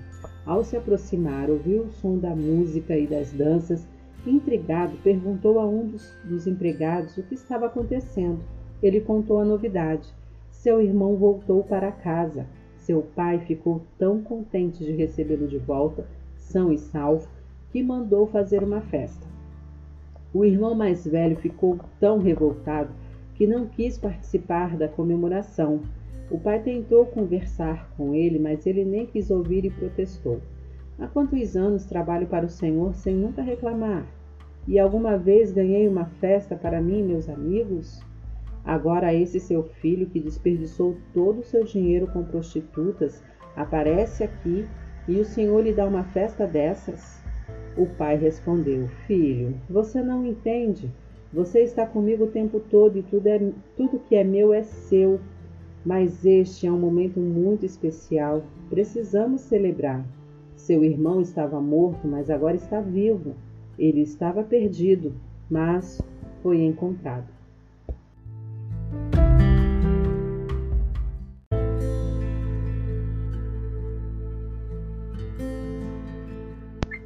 Capítulo 16 Jesus conta uma história aos seus discípulos. Um homem rico contratou um administrador ele soube que seu empregado, tirando proveito do cargo, incluía nas contas da casa grandes gastos pessoais. Então o homem resolveu tirar satisfação. O que é isso que ouço ao seu respeito? Você está demitido e quero uma auditoria completa das contas. O administrador disse para si mesmo: O que vou fazer agora? Perdi meu emprego, não sou forte bastante para trabalhar pesado e tenho vergonha de mendigar. Ah, já sei. É isto que vou fazer. Então, quando for mandado embora, as pessoas vão me receber em casa. Assim ele fez. Um após outro, chamou as pessoas que deviam para seu patrão. Ao primeiro disse: Quanto você deve ao meu patrão? Cem jarros de azeite de oliva, foi a resposta. O administrador disse: Aqui está, pegue sua conta, sente-se ali, escreva 50. A outro devedor ele disse: E você, quanto deve? Ele respondeu: Cem sacos de trigo. Ele disse: Pegue sua conta e escreva oitenta. Agora vem a surpresa. Sabendo disso, o patrão elogiou o administrador desonesto. Sabem por quê? Porque ele sabia cuidar de si mesmo. Quem sobrevive nas ruas são mais astutos nessas questões do que os bons cidadãos. Eles estão sempre alerta, buscando opções, vivendo da própria astúcia. Quero que vocês sejam astutos assim, mas só para o que é correto. Aproveitem as adversidades para motivar a criatividade. Aprendam a concentrar-se no que importa. Assim vocês terão uma vida de verdade. Não sejam apenas bons cumpridores de regras. Jesus prosseguiu: Se você é honesto nas pequenas coisas, será honesto nas grandes coisas. Se você é desonesto nas pequenas coisas, será desonesto, desonesto nas grandes coisas. Se você não é honesto em cargos menores, acha que alguém irá promovê-lo a gerente? Nenhum trabalhador serve dois patrões. Ele vai odiar o primeiro e amar o segundo, ou irá valorizar demais o primeiro e desprezar o segundo. Vocês não podem servir a Deus e ao dinheiro. Depois de ouvir isso, os fariseus que eram obcecados por dinheiro passaram a olhá-lo com desprezo, tratando-o como alguém indigno. Jesus reprovou essa atitude e disse: Vocês são mestres em parecer importantes na frente dos outros, mas Deus sabe o que está atrás dessa fachada. Aquilo que a sociedade acha fantástico, Deus que vê o íntimo chama de horroroso. A lei de Deus e os profetas alcançarão o auge em João. Agora é hora do reino de Deus, as boas notícias que atraem homens e mulheres. O céu pode se desintegrar e a terra se dissolver, mas nenhuma simples letra da lei de Deus ficará obsoleta. Usar a legalidade do divórcio como justificativa para a cobiça sexual é adultério. Usar a legalidade do casamento como justificativa para a cobiça sexual é adultério. Havia um homem rico que se vestia com as roupas mais caras, um exemplo escandaloso de consumismo. Um mendigo chamado Lázaro, cheio de feridas, costumava ficar à porta de sua mansão. Lázaro vivia das sobras da mesa do rico, e seus melhores amigos eram os cães que vinham lamber suas feridas. Mas um dia um mendigo morreu e foi levado pelos anjos para junto de Abraão. O rico também morreu e foi sepultado. No inferno, atormentado, olhou para cima e viu Abraão ao longe na companhia de Lázaro e implorou: Pai Abraão, misericórdia, manda Lázaro mergulhar o dedo na água e vir aqui refrescar minha língua. Estou em agonia neste fogo. Abraão respondeu: Filho, lembre-se de que durante sua vida você desfrutou do bom e do melhor, enquanto Lázaro só viu desgraça. Agora tudo mudou. Ele é consolado e você só. Além do mais, há um grande abismo entre nós. Mesmo que quisesse, ninguém pode daqui para onde você, ninguém pode ir daqui para onde você está, e ninguém daí pode vir até nós. Mas o rico suplicou: Permita-me então fazer um pedido. Envia Lázaro à casa do meu pai e de meus cinco irmãos para adverti-los. Não quero que eles venham parar neste lugar de tormento. Abraão respondeu: Ele já tem Moisés e os profetas, que os ouçam. Eu sei, pai Abraão, disse o homem, mas eles não estão ouvindo. Agora, se alguém voltar dos mortos, eles vão ouvir e mudar de vida. Mas Abraão afirmou: Se eles não ouvem Moisés e nem os profetas, ninguém que volte do mundo dos mortos irá convencê-lo.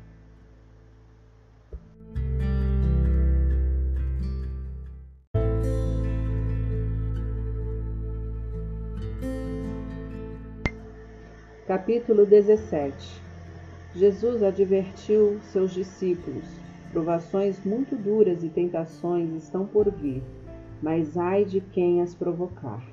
Melhor amarrar uma pedra no pescoço e jogar-se no mar que causar sofrimento a um desses pequeninos. Fiquem atentos.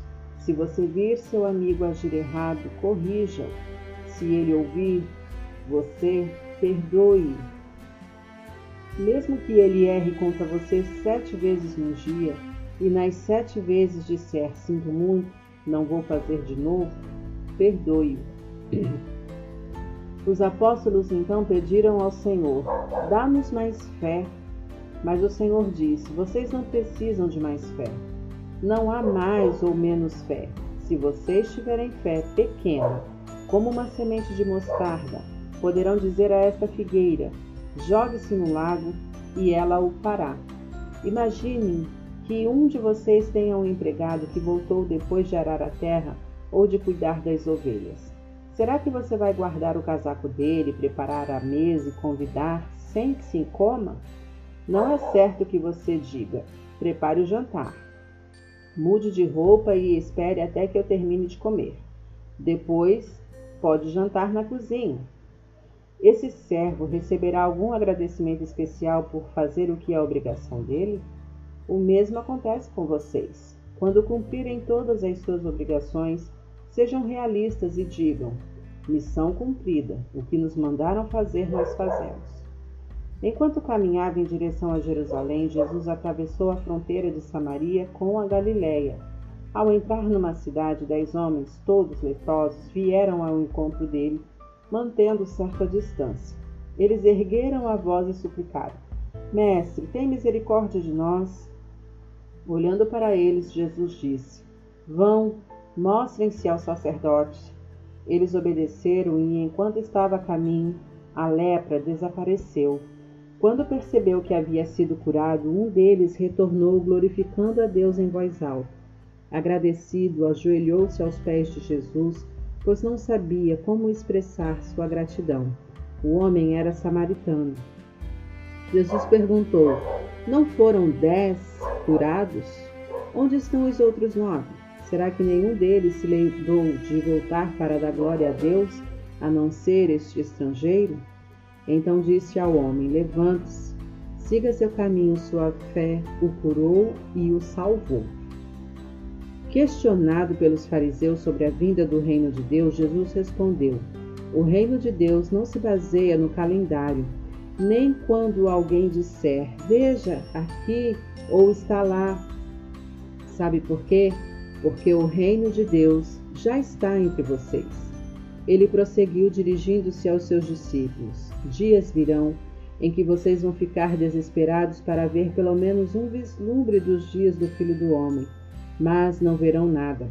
Alguns dirão: olhem lá, ou vejam aqui. Não deem crédito.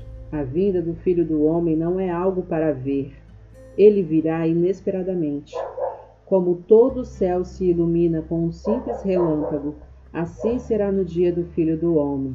Mas antes disso é preciso que ele sofra e seja rejeitado pelo povo desta geração. A vinda do filho do homem será como na época de Noé. Cada um cuidava da própria vida e vivia se divertindo até o dia em que Noé entrou na arca. Eles não perceberam nada até que o dilúvio destruiu todos. Aconteceu a mesma coisa no tempo de Ló. O povo era egoísta e só queria se divertir até o dia em que Ló saiu de Sodoma e uma tempestade de fogo queimou tudo. Quando o Filho do Homem se revelar, também será assim surpresa total. Naquele dia, se vocês estiverem trabalhando no quintal, não corram para casa a fim de pegar seja lá o que for. Se estiverem no campo, não voltem para pegar o casaco. Lembre-se do que aconteceu com a mulher de Ló. Se vocês se agarrarem demais à vida, irão perdê-la, mas se a perderem, vocês irão ganhá-la de acordo com Deus. Naquele dia, dois homens estarão no mesmo barco pescando. Um será levado, o outro deixado. Duas mulheres estarão trabalhando na mesma cozinha. Uma será levada e a outra deixada.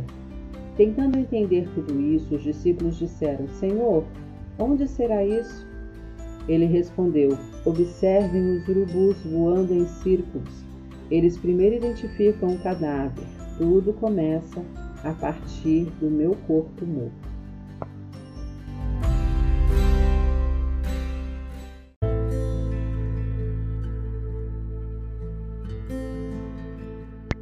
Capítulo 18 Jesus contou uma história para mostrar que é necessário orar sempre sem desistir. Havia um juiz em determinada cidade que não se importava com Deus nem com as pessoas. Mas uma viúva estava sempre atrás dele pedindo: Meus direitos estão sendo violados, faça alguma coisa. Ele nunca dava atenção à mulher, mas, como ela não desistia, ele disse a si mesmo: Não me importo com Deus, e menos ainda com as pessoas, mas essa viúva não vai me dar sossego. Melhor eu tomar providências para que ela receba justiça. Do contrário, vou acabar maluco com essa insistência. Então o Senhor disse: Vocês ouviram o que disse aquele juiz? Apesar de ser tão mau, por que pensar então que Deus não fará justiça ao seu povo escolhido, que sempre clama por ajuda? Acha que ele não vai ajudá-los? Garanto a vocês que vai, e sem demora. Mas a pergunta é: quanto dessa fé persistente o Filho do Homem vai encontrar na terra quando voltar? Para alguns que se julgavam bons, estavam satisfeitos com sua condição moral e olhavam de nariz empinado para o povo simples, Jesus contou a seguinte história. Dois homens foram ao templo para orar, um fariseu e um cobrador de impostos. O fariseu, cheio de pose, orava: Ó oh Deus, sou grato por não ser como este bando de ladrões, trambiqueiros, adúlteros ou como este cobrador de impostos. Sabes que jejuo duas vezes por semana e dou dízimo de toda a minha renda. Enquanto isso, o cobrador de impostos, de cabeça baixa num canto, com as mãos no rosto, não ousava nem olhar para cima. Apenas dizia: Deus, tem misericórdia, perdoa este pecador. Jesus comentou: Quem voltou para casa justificado diante de Deus? Foi o cobrador de impostos? Não o outro. Se você andar por aí de nariz empinado, vai acabar de cara no chão. Mas se com humildade enxergar quem você é, acabará se tornando uma pessoa melhor. As pessoas traziam crianças a Jesus, esperando que ele as abençoasse.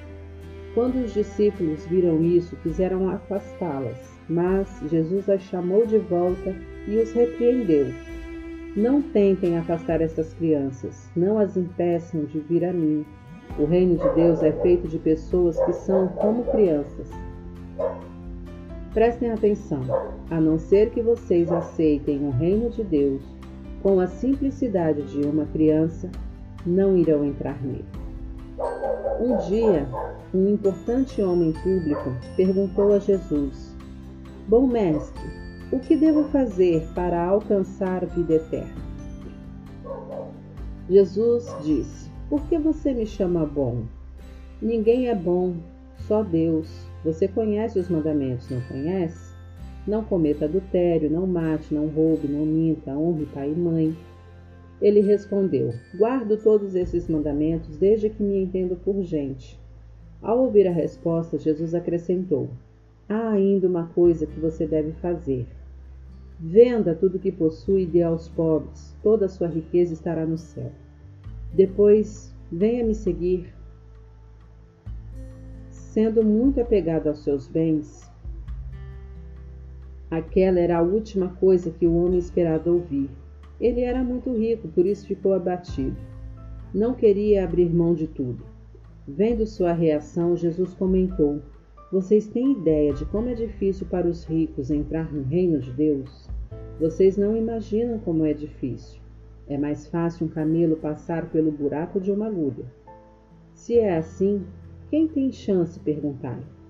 Ninguém tem chance se pensam que conseguirão por esforço próprio. A única maneira é deixar Deus agir. Só Ele tem o poder de fazer. Pedro, falando pelos outros, lembrou: Nós não deixamos tudo para te seguir? Jesus respondeu: Sim, e não vão se arrepender disso. Ninguém que tenha sacrificado casa, cônjuge, irmãos e irmãs, pais e filhos, seja o que for, sairá sairá perdendo. Tudo voltará multiplicado muitas vezes nesta vida. No final, receberá ainda o prêmio da vida eterna. Jesus levou os doze para um lugar à parte e disse: Ouçam com atenção. Estamos a caminho de Jerusalém. Tudo o que está escrito nos profetas a respeito do Filho do Homem vai acontecer. Ele será entregue aos romanos que vão caçoar dele, cuspir nele, cuspir nele. Depois ainda irão matá-lo, mas em três dias ele retornará, vivo. Mas eles não entenderam absolutamente nada. Ele chegou à periferia de Jericó e um cego estava sentado à beira da estrada pedindo esmolas. Quando ele ouviu o ruído da multidão, perguntou o que estava acontecendo. Alguém lhe disse: Jesus, o Nazareno está passando.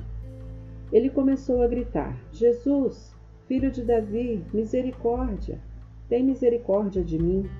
Os que caminhavam à frente de Jesus mandavam o homem ficar quieto, mas ele gritava ainda mais alto: Filho de Davi, misericórdia, tem misericórdia de mim. Jesus parou e ordenou que o trouxesse. O mestre então perguntou: O que você quer de mim? Ele respondeu: Mestre, quero enxergar de novo. Jesus disse: Comece a enxergar outra vez. Sua fé curou e salvou você. A cura foi instantânea. Ele olhou para cima, estava enxergando. Ele passou a seguir Jesus, glorificando a Deus. Todos os que presenciaram a cena davam louvor a Deus.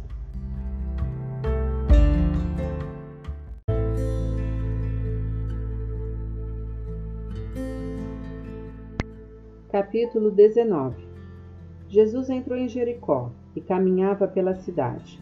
Havia ali um morador chamado Zaqueu, o principal cobrador de impostos, que era muito rico. Ele queria a todo custo ver Jesus, mas a multidão estava no caminho. Como era baixinho, não conseguia olhar por cima do povo. Então correu adiante deles e subiu numa figueira. Dali poderia ver Jesus quando este passasse. Quando chegou perto da árvore, Jesus olhou para cima e disse: Zaqueu, desça depressa. Hoje é o dia de eu me hospedar em sua casa. Zaqueu pulou da árvore, ainda sem acreditar no que ouvia feliz da vida com a oportunidade de receber Jesus. Os que presenciavam a cena ficaram indignados e reclamaram: como ele pode se sentir tão à vontade com esse bandido? Parado diante de Zaqueu, de Jesus, parado diante de Jesus, Zaqueu não sabia o que fazer. Gaguejando, disse: Senhor, vou dar metade do meu patrimônio para os pobres e de tudo que roubei pagarei quatro vezes mais pelo prejuízo. Então Jesus declarou: Hoje é dia de salvação nesta casa. Aqui está Zaqueu, um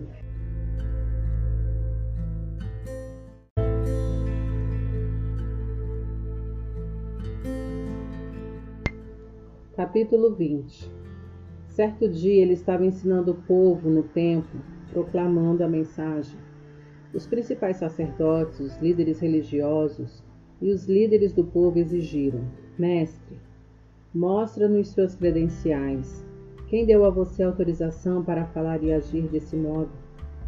Jesus respondeu: Primeiro, farei uma pergunta a respeito do batismo de João. Quem deu autoridade a ele? Os céus ou os homens? Eles ficaram num beco sem saída fizeram uma roda para confabular. Se dissermos os céus, ele vai nos perguntar: por que não acreditamos nele? Se dissermos os homens, o povo acaba com a gente, pois para eles João era profeta de Deus. Tiveram de admitir que Jesus os vencera. Ali responderam que não sabiam.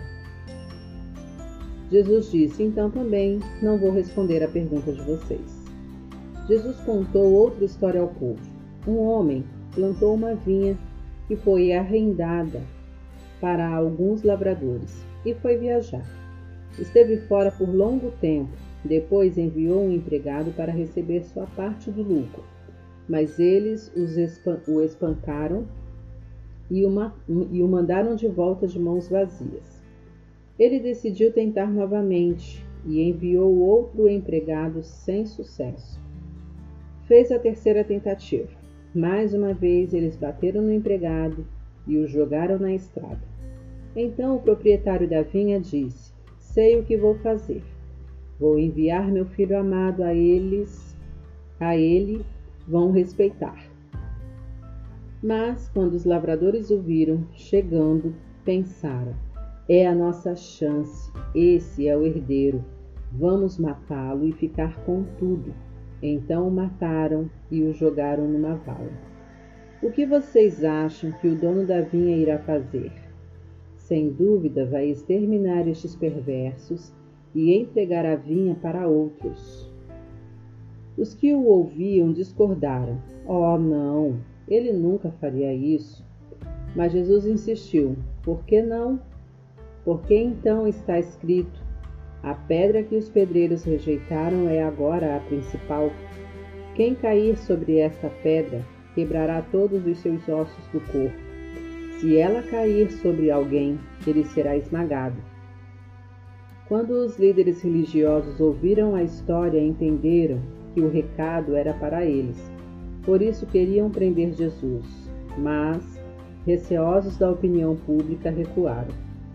Esperando uma chance de apanhá-lo, eles enviaram espiões que se fingiram de honestos com a intenção de levar Jesus a dizer algo que o pudesse, que o pusesse em situação complicada perante a lei. Um grupo veio perguntar: Mestre, sabemos que o Senhor é íntegro e não tem meias palavras, que não favorece ninguém e ensina o caminho de Deus com muito zelo. Diga-nos, é ou não correto pagar impostos a César? Sabendo que eles estavam mal intencionados, Jesus pediu: Mostrem-me uma moeda. Quem é este que aparece na moeda? Que nome está gravado nela? César, disseram. Jesus disse: Então deem a César o que lhe pertence e a Deus o que lhe é devido. Assim, o plano de levá-lo a dizer algo que o incriminasse foi por água abaixo. A resposta dele pegou os desprevenidos e os deixou sem argumentos.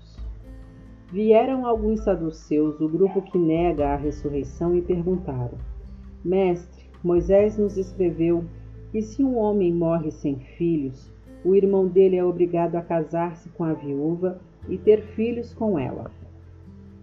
Pois bem, havia sete irmãos. O primeiro casou-se e morreu sem filhos. O segundo casou-se com a mulher dele e morreu também.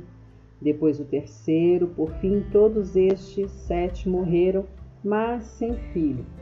Por fim, a mulher morreu. A pergunta é: na ressurreição, de quem ela será esposa? Afinal, ela foi casada com cada um deles. Jesus prosseguiu: O casamento é uma experiência daqui, mas não de lá. Depois da ressurreição, o casamento já não mais existirá, nem a morte. Estaremos numa outra realidade. Toda a intimidade estará concentrada em Deus. A exclamação de Moisés na sarça, na sarça ardente remete à ressurreição de Deus. Remete à ressurreição Deus de Abraão, Deus de Isaac e Deus de Jacó. Ora, Deus não é Deus de mortos, mas dos vivos. Alguns dos líderes religiosos disseram: Mestre, excelente resposta. Passou-se algum tempo sem que alguém ousasse interrogá-lo outra vez. Então ele fez uma pergunta aos seus opositores: Como explicar que o Messias é filho de Davi? No livro dos Salmos, Davi declara: Deus disse ao meu Senhor: Assente-se aqui ao meu lado direito, até que eu faça dos seus inimigos um descanso para os pés. Se Davi chama o Messias de meu Senhor, como pode ele ser ao mesmo tempo seu filho? Jesus disse aos seus discípulos, mas para que todos ouvissem: Cuidado com os líderes religiosos. O prazer deles é ostentar títulos acadêmicos receber elogios publicamente, desfrutar posições de destaque, assentar-se nos lugares principais durante o serviço religioso. Além disso, o tempo todo eles exploram os fracos e indefesos. Quanto mais oram, pior fica a situação deles, mas no fim irão pagar por tudo isso.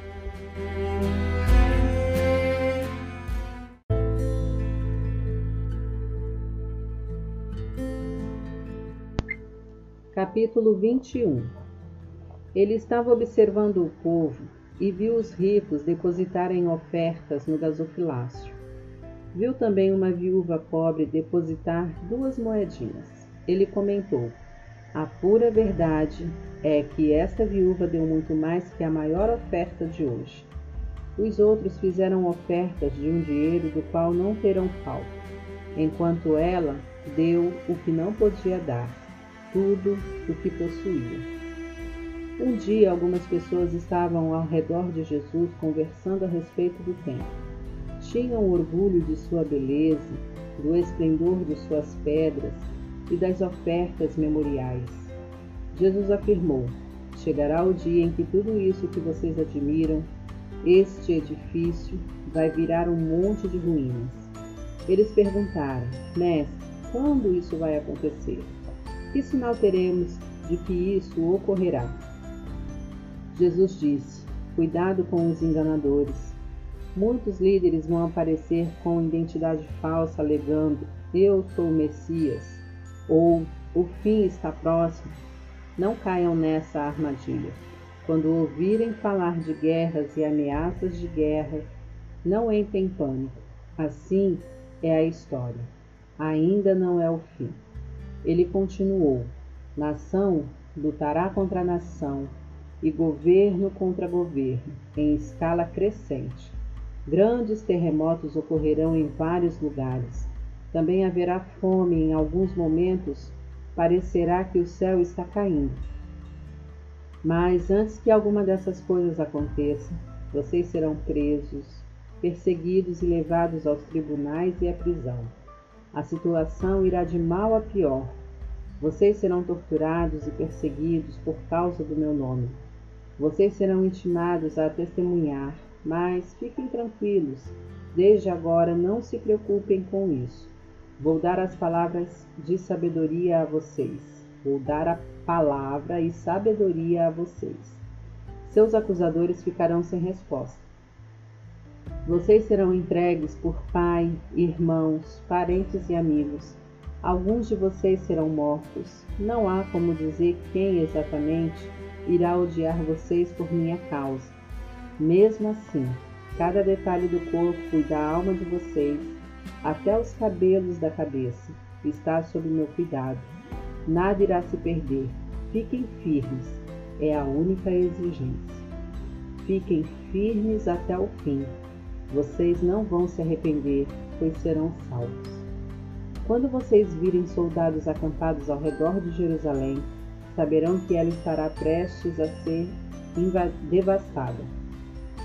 Se nesse tempo estiverem vivendo na Judéia, fujam para as colinas. Se estiverem na cidade, saiam correndo. Se estiverem no campo, não passem em casa para pegar algum agasalho. Esse será o dia da vingança. Tudo o que está escrito a respeito desse dia irá se cumprir. Será muito difícil para as grávidas e para as que amamentam, uma tragédia terrível. Grande ira. Muitos irão morrer como moscas. Outros serão presos. Jerusalém estará sob o domínio dos estrangeiros até que as nações terminem o que tiverem permissão para fazer. Vai parecer que o universo descontrolou o sol, a lua, as estrelas, a terra, o mar enfurecido, o mundo inteiro em pânico o vento soprando ruidoso pela ameaça do juízo, os poderes existentes abalados em sua estrutura. Então eles verão o Filho do Homem. Ele será recebido em grande estilo, uma recepção gloriosa. Quando tudo isso começar a acontecer, fiquem firmes, de cabeça erguida. A vitória está chegando. Como ilustração, ele contou uma história. Olhem para a figueira, qualquer figueira.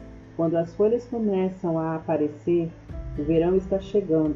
Será a mesma coisa naquele dia. Quando virem estas coisas acontecerem, estejam certos de que o reino de Deus está próximo. Não façam pouco caso do que digo. Não estou falando apenas a uma geração futura, mas a esta também. Estas coisas vão acontecer. O céu e a terra vão desaparecer, mas as minhas palavras jamais. Fiquem atentos. Não permitam que a esperança de vocês se perca na roda viva de festas, bebidas e compras. Senão, aquele dia pegará vocês de surpresa, como uma armadilha, pois virá para todos em toda parte de uma vez.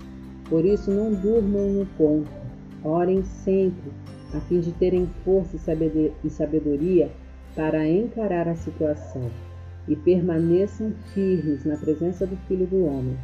Ele passava os dias no templo, ensinando, mas à noite ia para o Monte das Oliveiras. Todo o povo chegava bem cedo no templo para ouvir.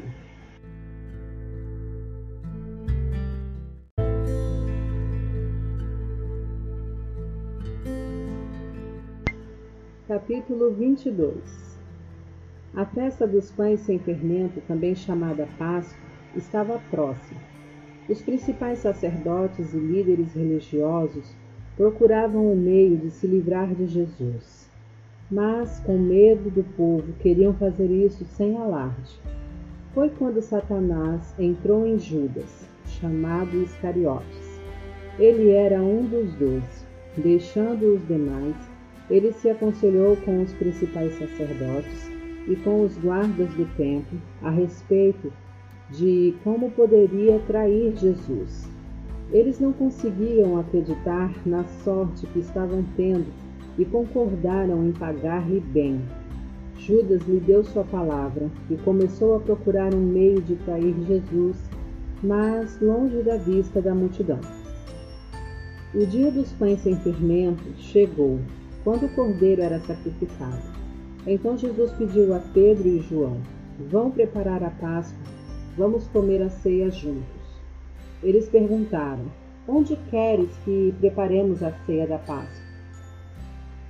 Ele disse: Fiquem de olhos abertos quando entrarem na cidade. Um homem com um jarro de água encontrará vocês. Sigam-no, perguntem ao proprietário da casa em que ele entrar o mestre quer saber em qual aposento ele poderá comer a ceia da Páscoa com seus discípulos. O homem mostrará a vocês uma sala no segundo andar, espaçosa, limpa e arrumada. Façam ali os preparativos. Eles saíram e encontraram tudo como ele disse que encontrariam e prepararam a ceia. Quando chegou a hora, ele se sentou com os apóstolos e declarou: Vocês não fazem ideia de quanto desejei comer esta ceia com vocês antes de começar o grande sofrimento da minha missão. Será a última ceia, até que todos a comamos outra vez no reino de Deus. Tomando o cálice, ele o abençoou e disse: Tomem e distribuam-no entre vocês não beberei vinho outra vez, até que venha o reino de Deus. Tomando o pão, ele o abençoou, partiu e deu a eles, dizendo: Isto é meu corpo, dado por vocês. Comam-no em memória de mim. Ele fez o mesmo com o cálice, após a ceia, dizendo: Este cálice é a nova aliança do meu sangue derramado por vocês. Vocês sabiam que a mão daquele que vai me trair está aqui nesta mesa? É certo que o filho do homem irá trilhar um caminho já estabelecido, nenhuma surpresa. Mas para aquele que o entregar será uma desgraça, pois ele é nada menos que o traidor do filho do homem. Imediatamente começaram a suspeitar um do outro e a perguntar um ao outro quem estaria prestes a fazer aquilo. Minutos depois, eles começaram a discutir sobre qual deles era o maior. Então Jesus interferiu. Os reis gostam de mostrar seu poder e os líderes gostam de, dar, de se dar títulos pomposos. Com vocês não será assim. Que o maior de vocês se torne o menor. Quem quer ser livre deve se tornar escravo, certo? Quem vocês preferem ser? O que come jantar, o que come o jantar ou o que o serve? Vocês preferem comer e ser servidos? Mas eu assumi entre vocês o lugar de quem serve. E vocês têm estado comigo em meus momentos difíceis.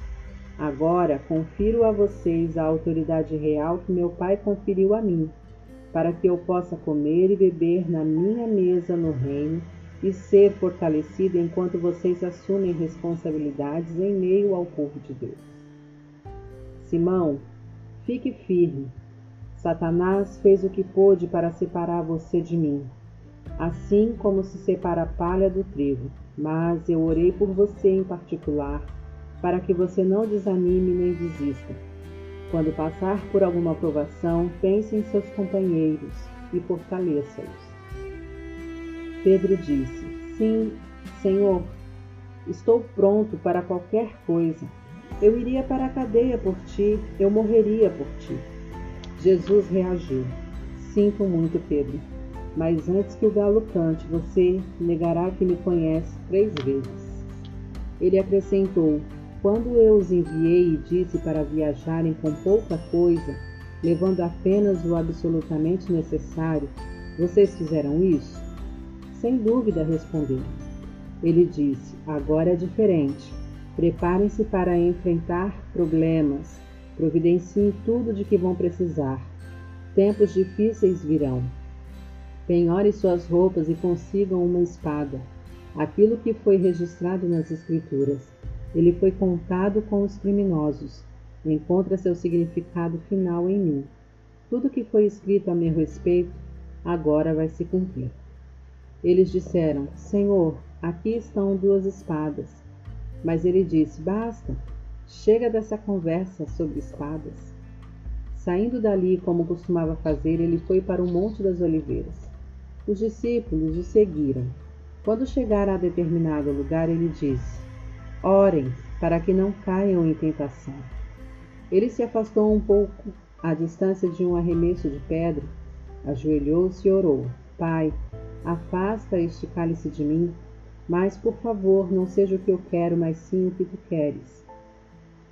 Imediatamente um anjo do céu apareceu ao seu lado e o consolou. Ele orava com tanta intensidade que o suor, como gotas de sangue, escorria pela sua pele, pela sua face.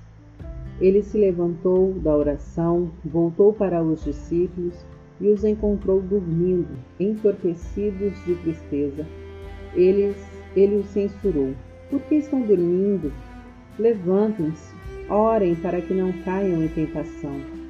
Mal ele falou, uma multidão apareceu, liderada por Judas, que fazia parte dos dois. Ele foi até onde Jesus estava para beijá-lo. Jesus perguntou: Judas, você trai o filho do homem com um beijo? Quando os que estavam com Jesus perceberam o que estava acontecendo, perguntaram: Senhor, vamos lutar?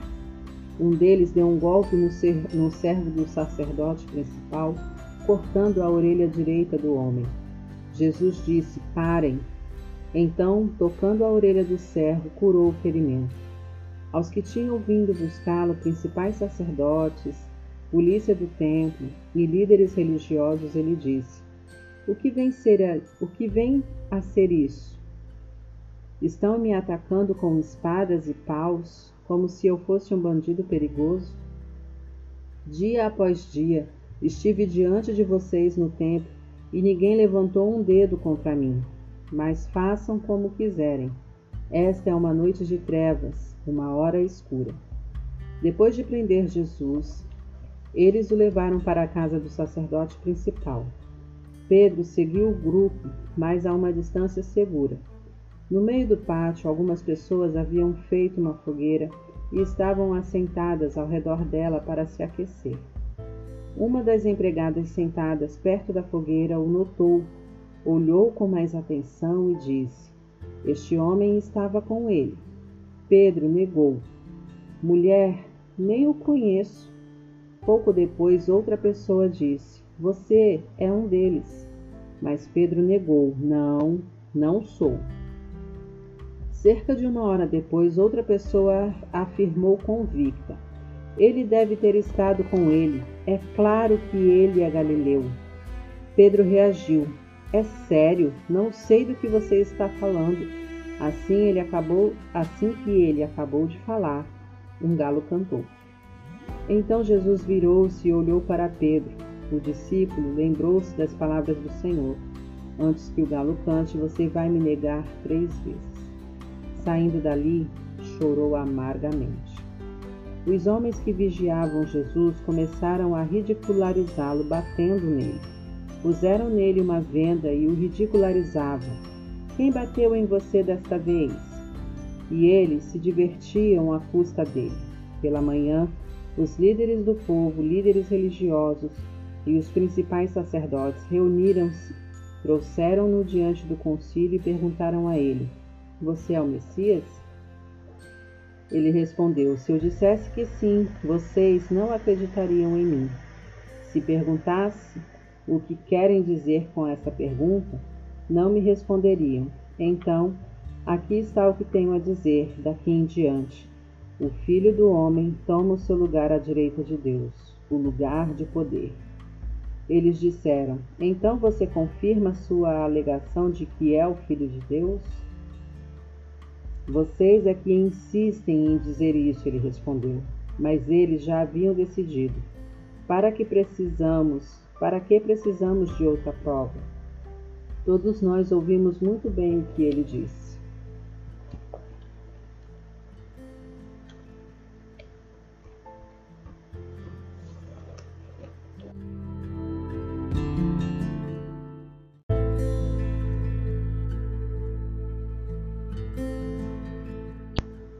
Capítulo 23 Em seguida, eles levaram Jesus a Pilatos e começaram a apresentar acusações contra ele. Encontramos este homem desrespeitando nossa lei e nossa ordem, proibindo o pagamento de impostos a César, designando-se o rei Messias. Pilatos perguntou a ele: É verdade que você é o rei dos judeus? Palavras suas, não minhas, respondeu Jesus. Pilatos declarou aos principais sacerdotes e à multidão que os acompanhava: Não vejo nada de errado aqui. Ele me parece inofensivo. Mas eles estavam irredutíveis. Ele incita o povo com seu ensino, perturba a paz em toda parte, começando pela Galiléia e agora por toda a Judéia. Ele é um homem perigoso que põe a paz em risco. Quando Pilatos ouviu isso, perguntou: Quer dizer então que ele é galileu? Compreendendo que Jesus estava sob a jurisdição de Herodes, passou o bastão para o rei, que estava em Jerusalém naqueles dias. Herodes ficou contente quando Jesus apareceu. Havia muito tempo desejava conhecê-lo, pois tinha ouvido muita coisa a seu respeito, e esperava que ele fizesse algo espetacular. Herodes o interrogou demoradamente, mas Jesus não disse uma única palavra. Os principais sacerdotes e líderes religiosos, porém, insistiam em suas espalhafatosas acusações. Profundamente ofendido, Herodes voltou-se contra Jesus. Seus soldados se juntaram a ele com suas zombarias, então o vestiram com uma fantasia de rei e o enviaram de volta a Pilatos. Daquele dia em diante, Herodes e Pilatos se tornaram amigos. Antes mantinham distância um do outro. Pilatos convocou os principais sacerdotes e os líderes e outros judeus e disse: Vocês me trouxeram este homem e o acusam de perturbador da paz. E interroguei-o na frente de todos vocês e descobri que a acusação não procede. Herodes também não confirmou nada, porque o enviou de volta para mim sem acusação alguma. Está claro que ele não fez nada de errado, nada que mereça a morte. Vou adverti-lo para tomar cuidado e deixá-lo ir. Nessa hora a multidão começou a gritar: Mate-o! Solte Barrabás! Barrabás havia sido preso por iniciar uma rebelião na cidade e também por assassinato. Pilatos ainda queria soltar Jesus e o defendeu. Mas eles continuavam a gritar: Crucifique-o! Crucifique-o! Pilatos interveio pela terceira vez mas por qual crime? Ele não fez nada que mereça a morte. Vou dar-lhe uma advertência e deixá-lo ir. Mas a turba furiosa exigia que ele fosse crucificado. Finalmente eles o venceram. Pilatos decidiu e cedeu. Libertou o homem que estava preso por rebelião e assassinato e entregou Jesus ao povo para que fizessem o que bem entendiam. Enquanto levavam, obrigaram Simão, um homem de Cirene, que estava chegando do interior, a carregar a cruz atrás de Jesus. Uma grande multidão os acompanhava e algumas mulheres choravam. Num determinado momento, Jesus virou-se para elas e disse: Filhas de Jerusalém, não chorem por mim. Chorem por vocês mesmas e por seus filhos. Chegará o tempo em que será dito: Felizes as mulheres que nunca conceberam, felizes as mulheres que nunca deram à luz, felizes os seios que nunca amamentaram. Elas vão pedir às montanhas: caiam sobre nós e as colinas, soterrem-nos. Se o povo faz essas coisas com uma árvore verde e viva, imaginem o que farão com a madeira seca. Dois outros homens, ambos criminosos, foram levados com ele para a execução. Quando chegaram ao lugar chamado Colina da Caveira, eles o crucificaram e também os dois criminosos, um à direita e outro à esquerda.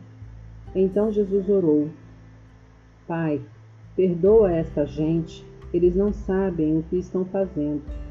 Eles dividiram suas roupas com apostas. O povo ficou ali encarando Jesus e os líderes zombavam.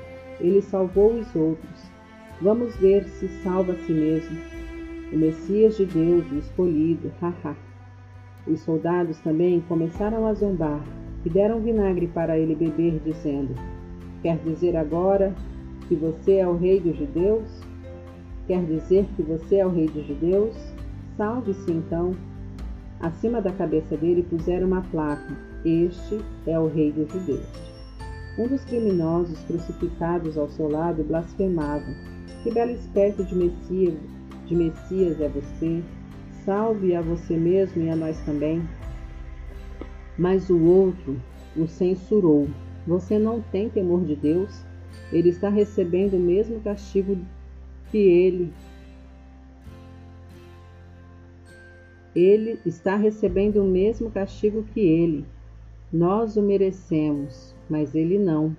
Ele não fez nada para merecer isso.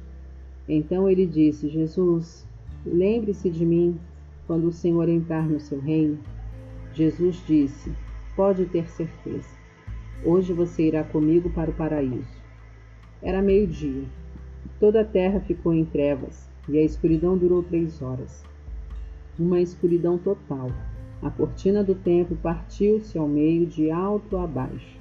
Jesus gritou: Pai, entrego minha vida em tuas mãos, e deu o último suspiro. O capitão da guarda testemunhou tudo aquilo e, com temor, deu glória a Deus. Este homem era mesmo inocente, um homem bom e inocente. Todos os que estavam ali na expectativa de ver um show ficaram arrasados quando viram o que realmente aconteceu e voltaram para casa. Os que conheciam bem Jesus e as mulheres que o seguiram desde a Galiléia ficaram a uma certa distância observando. Havia um homem chamado José, membro do concílio judaico, pessoa de bom coração e de bom caráter, cuja terra natal era a cidade de Arimateia ele não concordava com os planos e com as ações do concílio e era um dos que aguardavam o reino de Deus. José procurou Pilatos e pediu o corpo de Jesus, que foi enrolado num lençol de linho e posto numa tumba cavada na rocha que ele nunca havia usado.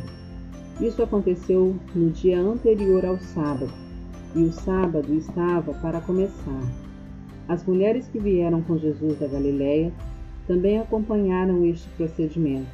Elas viram a tumba onde o corpo de Jesus foi posto e voltaram para preparar as especiarias e os bálsamos para o sepultamento, mas descansaram no sábado, conforme o mandamento.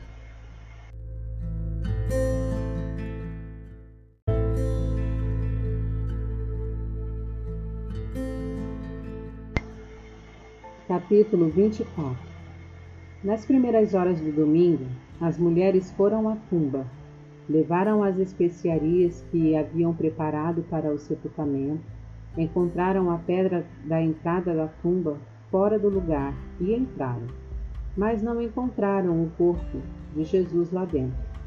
Confusas, tentavam imaginar o que teria acontecido. Então, de repente, dois homens com luzes brilhando ao redor apareceram ali. Elas ficaram apavoradas e se curvaram em reverência. Os homens disseram: Por que vocês estão procurando aqui aquele que está vivo? Ele não está aqui, mas ressuscitou. Lembrem-se do que ele disse quando ainda estava na Galiléia, que tinha de ser entregue aos pecadores, ser morto numa cruz e ressuscitar no terceiro dia. Então elas se lembraram das palavras de Jesus, deixaram o túmulo e contaram tudo aos onze e aos demais. Maria Madalena, Joana, Maria, mãe de Tiago, e as outras mulheres que estavam com elas relataram os fatos aos apóstolos, mas eles não acreditaram numa só palavra que disseram, achando que era coisa da cabeça das mulheres. Mas Pedro correu até a tumba, olhou para dentro e viu apenas alguns lençóis, nada mais. Abalado e admirado, ele voltou, balançando a cabeça. Naquele mesmo dia, dois discípulos caminhavam em direção à cidade de Emaús, a uns dez quilômetros de Jerusalém. Eles conversavam a respeito de todas as coisas que aconteceram. No meio da conversa, Jesus apareceu e os acompanhou, mas não o reconheceram. Ele perguntou: Por que vocês estavam discutindo tão compenetrados? Eles pararam, cheios de tristeza, como se tivessem perdido o melhor amigo. Um deles, chamado Cleopas, respondeu: Você deve ser a única pessoa de Jerusalém que não sabe o que aconteceu nos últimos dias. Ele perguntou: E o que foi? Eles disseram as coisas que aconteceram a Jesus, o Nazareno. Ele era um homem de Deus, um profeta, que falava e fazia como ninguém. Era abençoado por Deus e amado pelo povo mas nossos líderes e principais sacerdotes o traíram, o sentenciaram à morte e o crucificaram. Tínhamos esperança de que ele fosse o libertador de Israel, mas hoje é o terceiro dia desde que tudo aconteceu. E algumas das mulheres do nosso grupo nos deixaram confusos. Hoje de manhã bem cedo elas estiveram no túmulo, não encontraram o corpo e voltaram com a história de terem visto anjos e que esses afirmaram que ele está vivo. Alguns dos nossos amigos foram ao túmulo para verificar e o encontraram vazio, como as mulheres disseram, mas não viram Jesus. Vocês não entendem? suspirou Jesus. Como demoram para crer? Por que não acreditam em tudo que os profetas disseram? Não percebem que tudo isto tinha de acontecer, que o Messias tinha de sofrer antes de entrar na glória? Então ele começou do princípio, com os livros de Moisés, e percorreu todos os profetas, explicando tudo o que as Escrituras diziam a respeito dele. Quando chegaram à entrada da cidade de destino deles, Jesus fez como se fosse seguir adiante, mas eles insistiram: Fique, jante conosco. Já é quase noite, o dia já se foi. Então ele foi com os dois, e foi isto que aconteceu. Ele se assentou à mesa com os dois. Tomando o pão, ele o abençoou, partiu e deu a eles. Nesse momento, seus olhos se abriram e eles o reconheceram. Então ele desapareceu. Impressionados, comentavam: Não sentíamos um fogo enquanto ele conversava conosco no caminho? enquanto nos explicava as Escrituras, eles não perceberam um minuto, eles não perderam um minuto e voltaram para Jerusalém. Encontraram os onze e seus amigos reunidos ali, dizendo: Aconteceu mesmo, o Mestre ressuscitou. Simão o viu. Então os dois contaram o que havia acontecido no caminho e como o reconheceram quando ele partiu o pão. Enquanto falavam, Jesus apareceu no meio deles e disse: Paz sejam com vocês. Mas eles pensaram que estavam vendo um fantasma e ficaram morrendo de medo. Ele, porém, os tranquilizou: Não fiquem preocupados, nem deixem que a dúvida os domine. Olhem minhas mãos, olhem meus pés, sou eu mesmo. Toquem em mim, examinem-me da cabeça aos pés um fantasma não tem músculo e ossos. Enquanto dizia isso, mostrou a eles as mãos e os pés. Eles ainda não conseguiram acreditar, não conseguiam acreditar. No que estavam vendo. Era bom demais para ser verdade. Ele perguntou: Vocês têm comida aqui? Eles trouxeram peixe que haviam assado e ele comeu o peixe na presença de todos. Em seguida, ele declarou: Tudo o que eu disse, enquanto estava com vocês, confirma. Todas as coisas escritas a meu respeito na lei de Moisés, nos profetas e nos salmos tinham de se cumprir. Ele continuou a abrir o entendimento deles com relação à palavra de Deus, mostrando como se devia interpretar a Bíblia. Vocês podem ver agora que está escrito que o Messias sofreria e se levantaria dentre os mortos no terceiro dia, e uma mudança radical de vida por meio do perdão de pecados é proclamada em, em seu nome a todas as nações. Começando aqui, em Jerusalém, vocês são os primeiros a ouvir e ver tudo. Vocês são as testemunhas. O que virá depois é muito importante. Enviarei o que meu Pai prometeu a vocês. Então, permaneçam na cidade até que recebam, até que sejam capacitados com o poder que vem do alto. Depois ele os levou para fora da cidade, até perto de Betânia. Levantando as mãos, abençoou-os, e enquanto os abençoava, foi elevado aos céus. Eles se ajoelharam, adorando, voltaram para Jerusalém, explodindo de alegria, e passavam todo o tempo no templo, louvando a Deus. Amém.